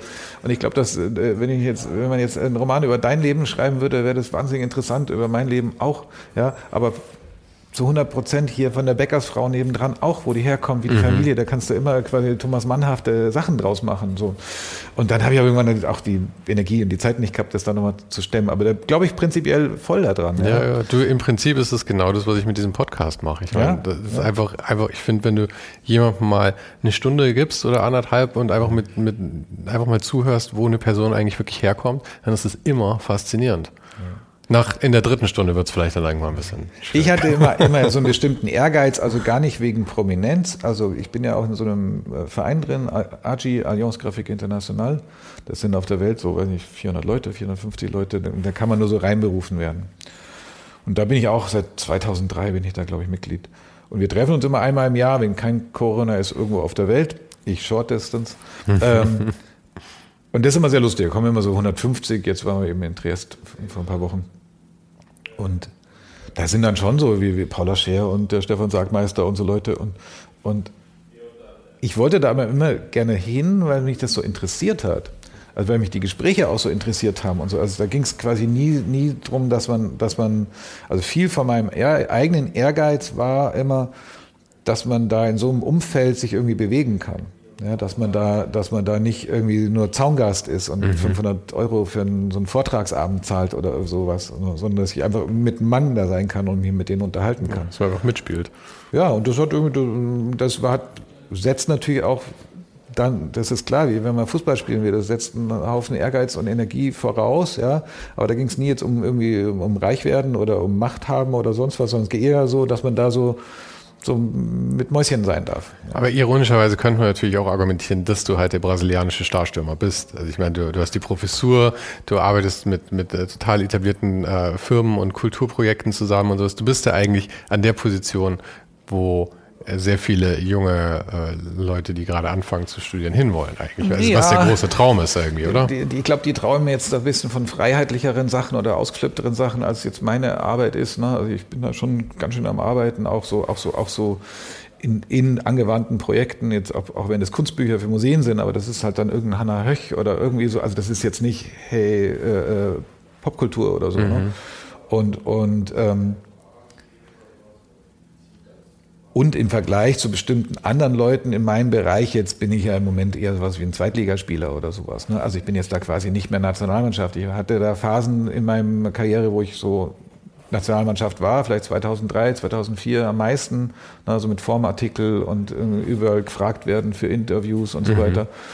Und auch hier in München, ja, äh, ähm, hatte ich viele Aufträge, da sollte ich auch viel, also auch lang bevor der Mirko dann die Oper, äh, war es kurz davor, dass ich die Oper mal krieg, dann habe ich mich aber mit dem Bachler, mit dem Chef da gestritten im entscheidenden Gespräch, weil der sich meine Mappe nicht angeschaut hatte, zwei Monate lang.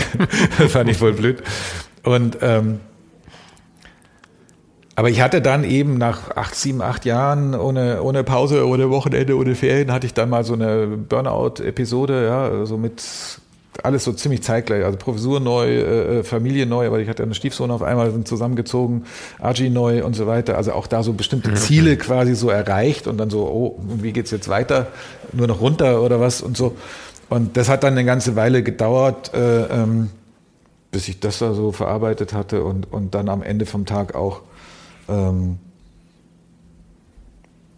nicht mehr mit demselben Ehrgeiz, den man vorher dann so, dass man da so vollkommen unverletzt da reingeht und, und, und äh, überall hinbombt und so. Ne? Da habe ich einfach auch, weil ich habe lange auch dann so einfach so wie meine Professoren, die, der Niklas Troxler zum Beispiel, der, der ist immer noch, der reist um die ganze Welt, der ist überall, ja, der macht überall äh, Rumänien Vorträge, Dings, ab nach China, dann nach Mexiko und so.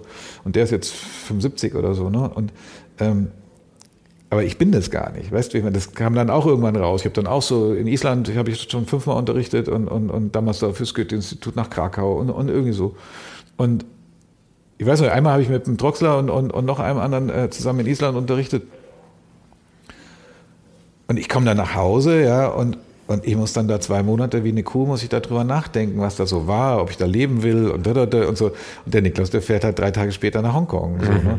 und, aber dem geht es auch gar nicht so nah dran. Ja, ja, ne? ja. Also das sind so, so auch so Anlagen, die man halt so hat oder nicht.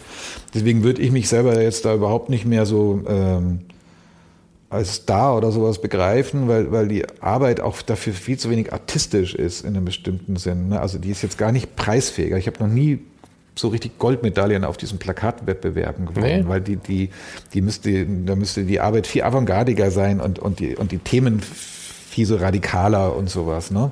Und ähm, und irgendwie interessiert es mich aber auch nicht so. Ja, ja. Ich, ach, Preise sind ja auch hauptsächlich für die, die die Preise vergeben eigentlich. Meistens musst du noch zahlen, dass du einreichen darfst und sowas. Ich bin da etwas Ja gut, etwas das, das, das mache ich prinzipiell nicht. Also ja. Wettbewerbe, auf die man was zahlen muss, das schicke ich schon lange nicht mehr ein. Ganz früher so Red Dot manchmal, weil die Kunden das wollten oder so.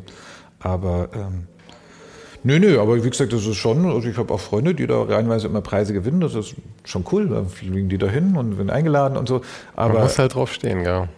Also ich bin, ich schlafe auch am liebsten im eigenen Bett eigentlich. Ja. Ich finde Hotelzimmer sind eher traurig als, auf, als aufregend. Erst, ja, erst. Also zumindest wenn man nur so einen, wenn es nicht Urlaub ist, sondern wenn man nur für eine Nacht da ist für irgendwas. Ich mache halt am Ende vom Tag mache ich die Arbeit nicht für mich, sondern für den Kunden. So, ne? Und ich mache jetzt hier auch schon jahrelang fürs Kammerorchester zum Beispiel alles. Und natürlich haben die auch, das kann man nie alleine sehen. Ne? Also ich habe das Dockfest angefangen, da waren das viel, viel, viel, viel weniger äh, äh, äh, Zuschauer. Mhm. Und, und äh, natürlich haben die sich auch entwickelt und das Festival hat sich entwickelt und das hat sich alles so. Aber das ist vielleicht ein gutes Beispiel. Ja, das, also als das Dogfest, habe ich glaube seit 2001 betreue ich das, also jetzt auch schon 21 Jahre irgendwie. Und das war damals kurz vorm Schließen. Und da haben die immer so selbstgemachte Plakate gehabt, was mit so einem gebartigten Elefanten drauf oder irgendwie. Und das, und das hieß damals noch, weiß nicht, 13. Internationales Dokumentarfilmfestival München oder so. Und da war der Till vom Stadtmuseum, weil das hat ja massiv da immer im, im Kino da im Stadtmuseum angefangen, im, äh, ähm, auch, auch, auch so verortet gewesen, das Dogfest damals. Der hat auch, haben wir dazu geredet und dann haben wir gesagt, ah, das ist schade und so, dass das da irgendwie so nicht noch so bekannter und so.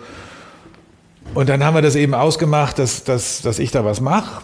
Und ähm, das sah dann so aus, dass ich diese am Anfang, jetzt sind ja diese schwarz-gelben, äh, schwarz-orangenen Sachen, damals waren das immer so echte Fotos, also meine Hand in verschiedenen Sequenzen. das machst du jetzt aber auch schon ein paar Jahre mit dem, mit dem schwarz-orange, oder? Ja, aber seit die Leitung dann irgendwann gewechselt mhm. hat. Ne, da haben wir das Corporate Design quasi neu gemacht. Mhm. Und damals die ersten Dinger, da hatte ich mir halt immer diese Vierer-Serien überlegt, weil man mit denen auf den Kultursäulen relativ viel machen kann, als Ganzsäule, aber auch unterschiedliche, so, und weil die hatten einfach nicht mehr Budget. Mhm. Und da war es dann so, die ersten zwei Jahre, glaube ich, ähm, hat der Till zwei von den Plakaten bezahlt in Druck und so weiter und ich die anderen beiden. Also deshalb habe ich gar kein Geld gekriegt und so.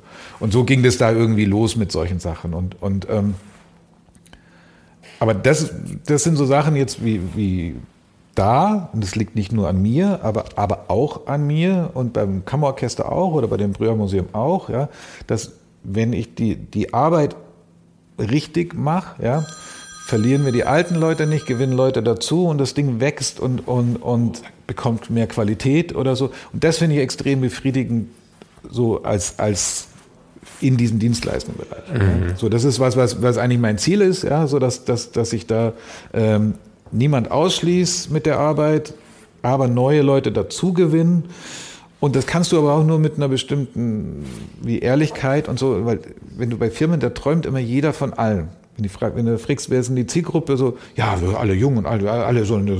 Die Jungen, die ja, Alten, die so, Hübschen, die Hässlichen. Bisschen schwierig, ja. Die Reichen, die Armen. Bisschen schwierig. Aber Genau, aber wie gesagt, die, die, deswegen bin ich da eigentlich mit meiner Position irgendwie recht zufrieden, aber ich bin jetzt da, da habe ich ganz von, von mir Studenten, die jetzt da voll überall ausstellen, Preise kriegen und so weiter und so fort, weil die natürlich da auch in total experimentellen mhm. Situationen rum, auch wir sind ja eine große Kunsthochschule, und da gibt's natürlich auch viel Kontakte dann in die Kunst rein und, und äh, äh, keine Ahnung, dann jemand in der Kunst der Ästhetikprofessor, der, der, der Felix Enslin, der, der Sohn von der Gudrun Enslin, der hat dann so, weißt, wenn der so ein Symposium übers Fleisch macht und, und, und, und die machen dafür die ganze Kommunikation und so, ne, da, da kannst du natürlich voll loslegen. Kannst ja. halt steil gehen mit da. Ja, und, und, ähm, und das hatte ich auch. Die meisten Preise und Buchpreise und sowas hatte ich alles ums Studium, Ende vom Studium weil wir da auch für so experimentelle Künstler gearbeitet haben. Also wir waren für die Themen experimenteller, dann kannst du natürlich auch experimenteller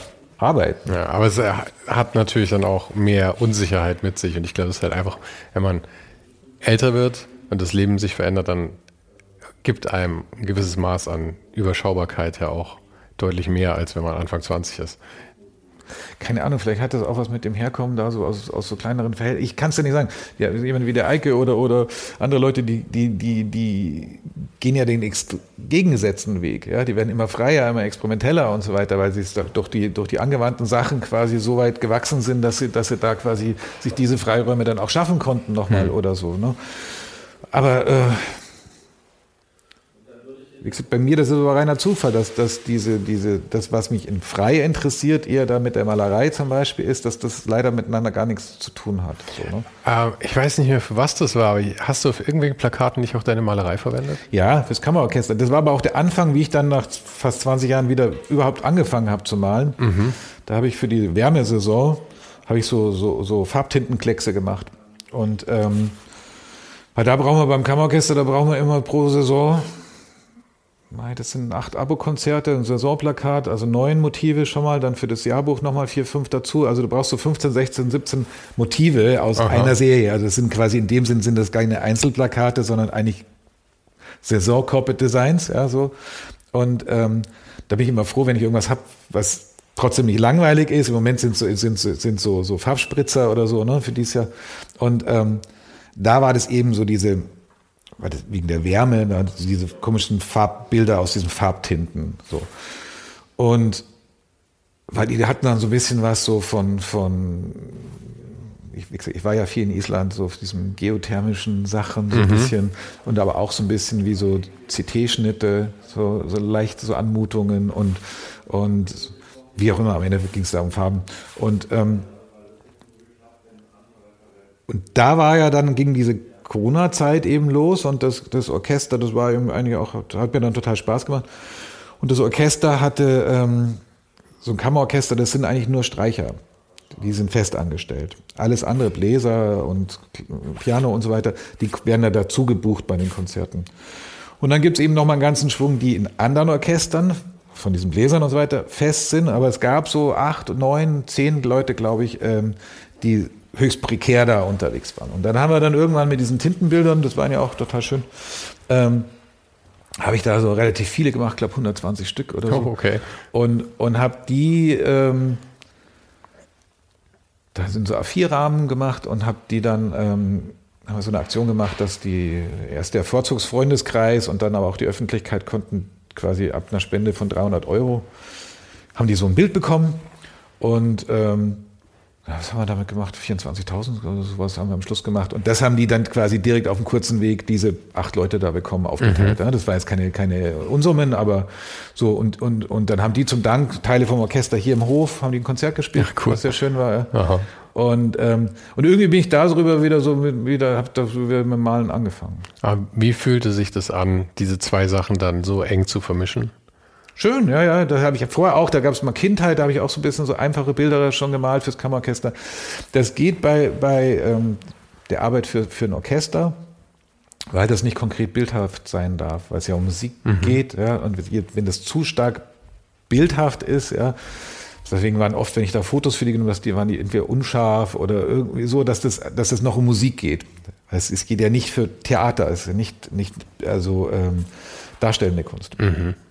Und ähm, das fand ich eigentlich ganz schön, dass sich da mal so das so, so, ähm, so verbindet. Andersrum muss man auch sagen, dass die dann noch ganz schön designt sind, diese Dinge. Ne? Und dass dann in der Nachfolge ähm, auch viele Leute immer diese Kleckse von mir haben wollten, aber die waren ja noch quasi unter einem Konzept entwickelt und haben mir eigentlich mit meiner Malerei, dann äh, mit der freien Malerei auch nichts zu tun. So, ne? mhm.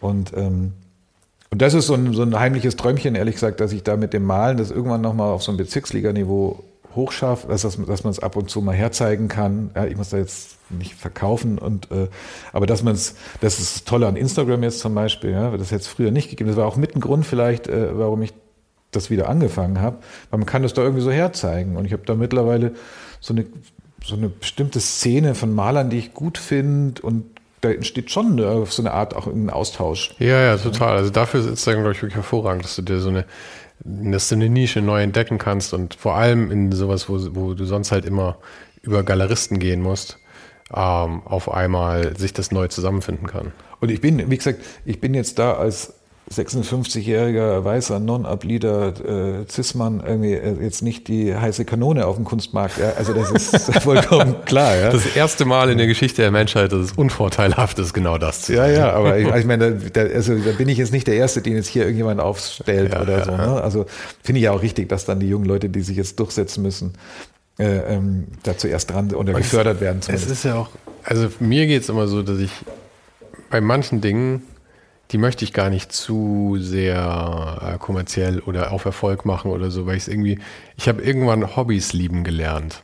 Ähm, Hobby nicht in dem Sinne abwertend, ja, sondern ja. einfach, das ist was, was ich aus Leidenschaft mache und nicht, um es zu vermarkten für den Erfolg, für Geld, für sonst irgendwas. Ja, da ist jetzt beim Malen, wie gesagt, die, die, Geld oder so, das ist jetzt nicht da der Antrieb und, oder auch jetzt nicht in dem Sinn so eine Erfolgsehre, sondern, sondern das sind eher die Möglichkeiten. Also da, wenn du dann quasi eine Galerie hast oder einen Ausstellungsraum hast, eine Situation hast und du kannst die ganz anders mal, auch mal selber hängen mhm. oder für den Raum mal eine Arbeit machen oder so, ne? Da kommen so jetzt, wenn, das, was ich jetzt hier in, der, in, in meinen jetzt recht beengten Räumen da machen kann, ne?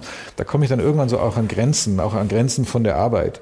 Äh, äh, wie Dass man die, die Arbeit auch wirkt im, in ja, dem Raum. Und wie man die weiterentwickeln kann, weil, weil du würdest jetzt, wenn du jetzt für eine bestimmte Ausstellungssituation auf einmal kommt man vielleicht mal auf die Idee, dass man da eine Wandmalerei äh, macht oder irgendwie so, ne? Also dass da ja. irgendwas anders braucht als jetzt ein normales Brüttel oder so, ne? Und und das ist so ein bisschen schade, ne? weil es gibt einem halt Möglichkeiten, auch der Austausch, wenn das jetzt irgendwie mit anderen Künstlern dann durch eine Ausstellung und so, da, dadurch entstehen ja auch Energien und, und, und, und das ist quasi, im Moment habe ich das noch nicht, ja, woher auch, ja? und ähm, aber wie gesagt, das kann durchaus mal sein, dass jetzt mir folgen da auch ein paar jetzt wirklich okay Leute da auf, auf, auf Instagram. Vielleicht haben die irgendwann mal eine Gruppenausstellung, da hat einer, kriegt einer Schnupfen und dann sage ich, ach, dann nimm doch den mal dazu. Weiß ich nicht. Keine Ahnung. Aber ich bin jetzt auch noch nicht so weit selber äh, mit der Arbeit zufrieden, dass ich jetzt persönlich da jetzt irgendwie losgehen würde, auf ja. Galeristen losgehen oder irgendwie sowas. Hab auch immer das Gefühl, das war auch bei mir in der Designarbeit eigentlich immer so, dass, dass ähm, so Kaltakquise bringt eigentlich überhaupt nichts. Also das, die müssen eigentlich von selber dich finden, ja, so. Ja, und wie du, wie du auch schon gesagt hast, bei den Designsachen ist es halt auch viel Zufall am Ende. Du musst halt die Chancen dann ergreifen, die sich, die sich dir bieten, aber man kann ja Chancen nicht ja, du musst schon, Raum also, also die, ja, das, da muss ich auch den Studenten ja schon immer auch, auch oder die Studentinnen auch äh, äh, so, man muss schon sichtbar werden. Also man muss schon auf Sendung gehen. Also da, das, da kommt keiner zu dir ins Kammerl und, und, und entdeckt dich oder so. Ne? Also du musst schon, schon selber irgendwie sichtbar werden, aber das heißt eher durch, durch Eigenengagement, durch dass du selber Sachen veranstaltest oder so, aber jetzt nicht durch Akquise. Ich habe einmal habe ich Kaltakquise gemacht, ähm, 2006 oder so, da wird mal in, in, in China eine Zeit lang haben die verstärkt äh, äh, Monographien gemacht weil das irgendwie für den Markt da das Design so quasi so wichtig war und neu war und dass die ganz starke Nachfrage hat, nicht eben nach so Sammeldingern, sondern wirklich Einzelleuten. Da hat der Jumping He, der ist so ein, so ein Chinese aus Shanghai ursprünglich, der lebt in Berlin schon lang. Der hat eben da so. Ich glaube, der ist, das ist recht, recht gut befreundet mit Fons Hickmann. Ich glaube, ja, Fons ja. hatte mir mal von dem erzählt. Genau. He Sein heißt das Büro. Und der hat immer so, so Monographien verlegt. Mhm. Da, ne? Und der, da haben die eben ein Buch über mich gemacht irgendwie und ähm, in so einer Buchreihe war das ein Einzelbuch und das war, glaube ich, 2006 oder 2008. Und davon hatte ich dann 200 Copies oder so. Und die habe ich mal dann verschickt an vielleicht 150 potenzielle Kunden, Theater, an Adidas, also alle mögliche, mögliche Sachen hingeschrieben. Und, ähm, und ein Ding ist da draus am Ende vom Tag entstanden, aber auch nur per Zufall. Ja, das ist seitdem mache ich dann quasi das ähm, Kammerorchester. Mhm. Die, weil der hat der, der, der Florian Ganselmeier, der Geschäftsführer, der hat, da hieß die, die Saison, die haben immer so einen Saisonnamen, so ein Saisonmotto. Das hieß Architektur. Und in dem Buch, wir hatten mal für die Architekturwoche nach dem Bernd Kuchenbeißer, haben wir dann quasi die, die, der hat erst das Logo gemacht und das erste Jahr und wir haben das zweite Jahr dann so ein bisschen emotionaler so Plakate gemacht. Und, und die hat er dann in diesem Katalog, also der hat das Thema Architektur, der hat gesehen, ich habe serielle Plakate mit einem Architekturthema gemacht und so. Und so kamen wir dann irgendwie beieinander, ja. Aber das war ja also reiner Dreifach-Zufall, ja. Und, und, dafür 150 Monografien verschicken in ganz Deutschland. Also das zeigt so ein bisschen was, so Kaltakquise, das ist schon ein mühsames Geschäft auch. Ja, ja das ist es. Weil der, das ist schon immer besser, wenn, wenn jemand was gesehen hat von dir und das auch will. Ja, und dann bekommt er das natürlich nicht das, was er gesehen hat, sondern für ihn was maßgeschneidertes, mhm. ja. Und ähm, und das versuche ich auch den Studenten immer zu, Studentinnen immer zu vermitteln, dass man, ähm, also wenn ich dem Kunden das gebe, was der sich selber vorstellen kann. Also natürlich muss man dem das geben, was er eigentlich braucht. Ja, so nicht das, was ich denke, was cool ist, sondern was er eigentlich braucht. Ja, aber wenn ich ihm nur das gebe, was er sich selber vorstellen kann, dann ist er da zwar in der ersten Präsentation und so weiter, ist er dann da irgendwie ganz begeistert, weil er genau das bekommt, was er sich vorstellen kann. Aber nach ein, zwei Wochen langweilt es denen unendlich. Ja? Und es geht immer weiter runter. Und bei mir war es schon oft so, oder das Gefühl habe ich oft, dass, dass die, ähm, dass wenn es wirklich aus dem Inhalt entwickelt ist und wirklich eigentlich das Richtige ist für den und, und eigentlich auch passt, ne? dass er am Anfang da wie schockiert ist und auch ein bisschen irritiert ist, weil heutzutage sind die auch ja gewohnt, dass das so von der Stange kommt und, so, und dass das eben nicht maßgeschneidert ist. Und dann aber mit der Zeit, irgendwann fällt dann immer so der Groschen und auf einmal sind die so voll mit im Boot. Und dann hast du eigentlich viel mehr Freiraum danach und, auch, auch eine andere Begeisterung mit dabei und so. Ne? Und das geht dann oft so lange, bis da irgendeine Leitung sich wechselt. Weil dann ist diese Kette quasi, dieses Verstehen ja, die dann auch wieder abgerissen. Ja. Also dieses Mitentwickeln, auch gemeinsam entwickeln, das finde ich schon auch wichtig, also im Kommunikationsdesign zumindest. Aber ich bin auf jeden Fall froh, dass du auf meine kalte Quise angesprungen bist. Ja. du hattest mir, ich glaube, du äh, hast mir sehr, sehr schnell geantwortet, wenn ich das richtig. Du bist immer sehr schnell am, auch am Instagram. Ja, gut, es gibt halt bestimmte Zeiten, wo ich das mache und, und, und ähm, prinzipiell es bringt ja nichts, wenn ich dir eine Woche später schreibe. Also dann, ich bin auch froh, wenn es weg ist. Also, ja, ja, ja, ich, ich, ich sehe es genauso, aber manchmal bleiben bei mir Sachen auch einfach mal ein, zwei Wochen liegen irgendwie. Und dann entwickle ich schon so eine Antipathie, nochmal dran zu gehen, weil ich mir denke, Gott, das habe ich schon so lange nicht geschrieben, ich Arsch. Ja, ja, gut, das kann tatsächlich passieren, dass, dass das quasi, wenn das in dem Moment einmal aus dem ersten Scrollfenster ja, genau. rausrutscht, dann ist das auch weg bei mir. Ja, aber deswegen mache ich es relativ schnell. Was ich nicht mehr so viel mache wie früher, ich kriege oft so Anfragen von ähm, für Diplomarbeiten oder, mhm. oder, oder Masterarbeiten, dass ich da so Interview oder irgendwie ja, Arbeiten ja. schicken oder machen und so. Aber das ist wahrscheinlich auch die Masse einfach das Problem, oder? Ja, und wie gesagt, ich habe zwei Berufe und Eben. Kinder und äh, noch ein Bauernhaus, um das ich mich kümmern muss, so ja. ungefähr. Also da gibt es irgendwann dann so, so und das musste ich aber auch mühsam lernen, dass man sowas dann absagt. Ja. Also früher habe ich da einfach immer zugesagt. Jetzt, ich weiß, der Patrick hat dir ja auch abgesagt, aber, aber der, der mag auch nicht gern so persönlich. Das ist auch, ist auch vollkommen okay. Leute ja. können durchaus absagen. Ja. Das eigentlich nicht heißt, dass ich nicht weiter nachfrage. Ja, der Patrick, der hasst es zum Beispiel, wenn, wenn von ihm Bilder im Netz auftauchen. Das ja, ja. persönlich gar nicht. Genau. Aber ja. das ist mir jetzt wiederum egal. Sehr gut. Du, dann danke ich dir, dass du dir Zeit genommen hast heute. Danke. Und ich schicke dir die Fotos dann noch in der nächsten Woche. Cool. Danke dir.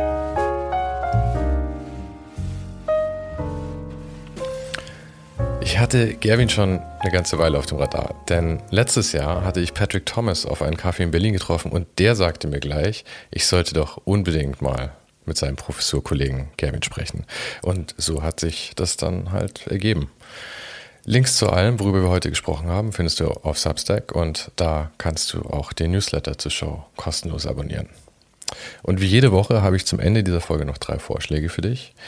Einerseits, äh, wir sprachen über Eike König. Mit Eike traf ich mich schon zweimal. In Folge 13 sprachen wir hauptsächlich über seinen Werdegang und sein Leben und in Folge 57 sprachen wir nochmal separat über seinen Sprung vom Design zur Kunst. Dann hatte ich auch noch ähm, Eike und Gerwins Kollegen Mirko Borsche mit dabei. Mirko fiel auch in diesem Gespräch heute mal. Mirko war in Folge 65 dabei und erzählte sehr viel von seiner Graffiti-Karriere und auch, wie sich seine Grafikkarriere einfach so entwickelt hat über all die Jahre. Dann war auch noch jemand dabei aus dem englischsprachigen Raum, der aber irgendwie auch gewisse Ähnlichkeiten in seiner Karriere hat zu, äh, vielleicht mehr zu Patrick Thomas als zu Gerwin. Aber von dem ich spreche, ist Anthony Burrill. Den habe ich per Zoom gesprochen in Folge 86. Und er hat sogar extra seinen iMac ins Wohnzimmer getragen dafür. ähm, nächste Woche ist eine junge österreichische Künstlerin dabei, die ich in Berlin getroffen habe. Sie ist gerade dabei, sich zu etablieren oder hat sie schon etabliert? Ich würde sagen, sie ist gerade so auf der Kippe.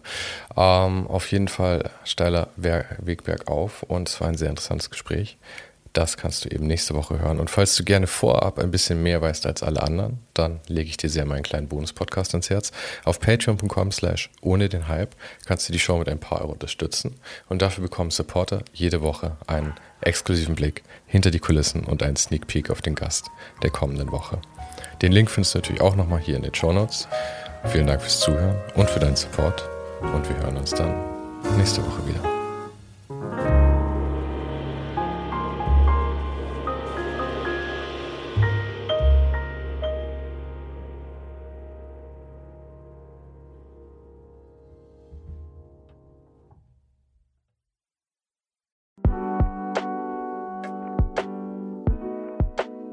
Das war's für heute. Falls du gerade eine von den älteren Folgen hörst, ist es gut möglich, dass du jetzt ein zweites Outro hörst. Lass dich aber nicht von mir verwirren. Ich bin gerade dabei, ein paar Änderungen zu machen und dafür muss ich 150 Folgen neu schneiden und nochmal uploaden. Du kannst dir wahrscheinlich vorstellen, dass das ein kleines bisschen dauert. Falls du mich und die Show supporten möchtest, gibt's dafür ein paar Möglichkeiten. Auf patreon.com slash svensaro gibt's jede Woche Bonusmaterial exklusiv nur für Supporter.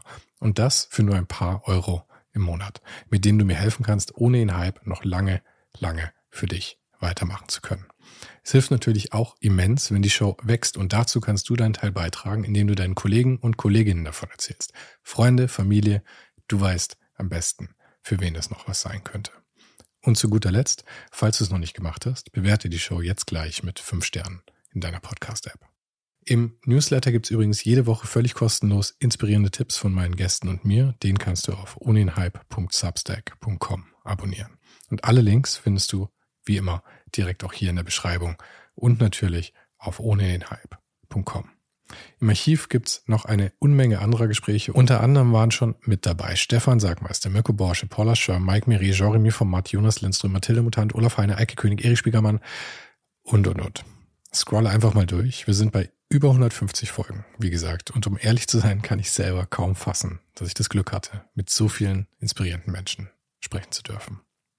Vielen Dank an Dominik Huber und Marc Capella von Moiré. Von denen stammt nämlich die neue Hausschrift der Show und die heißt GT Pressura. GT steht übrigens für Grilly Type, über die die Schrift zu mir kam. Und auch nochmal vielen Dank an Tobias Rechsteiner fürs Vermitteln.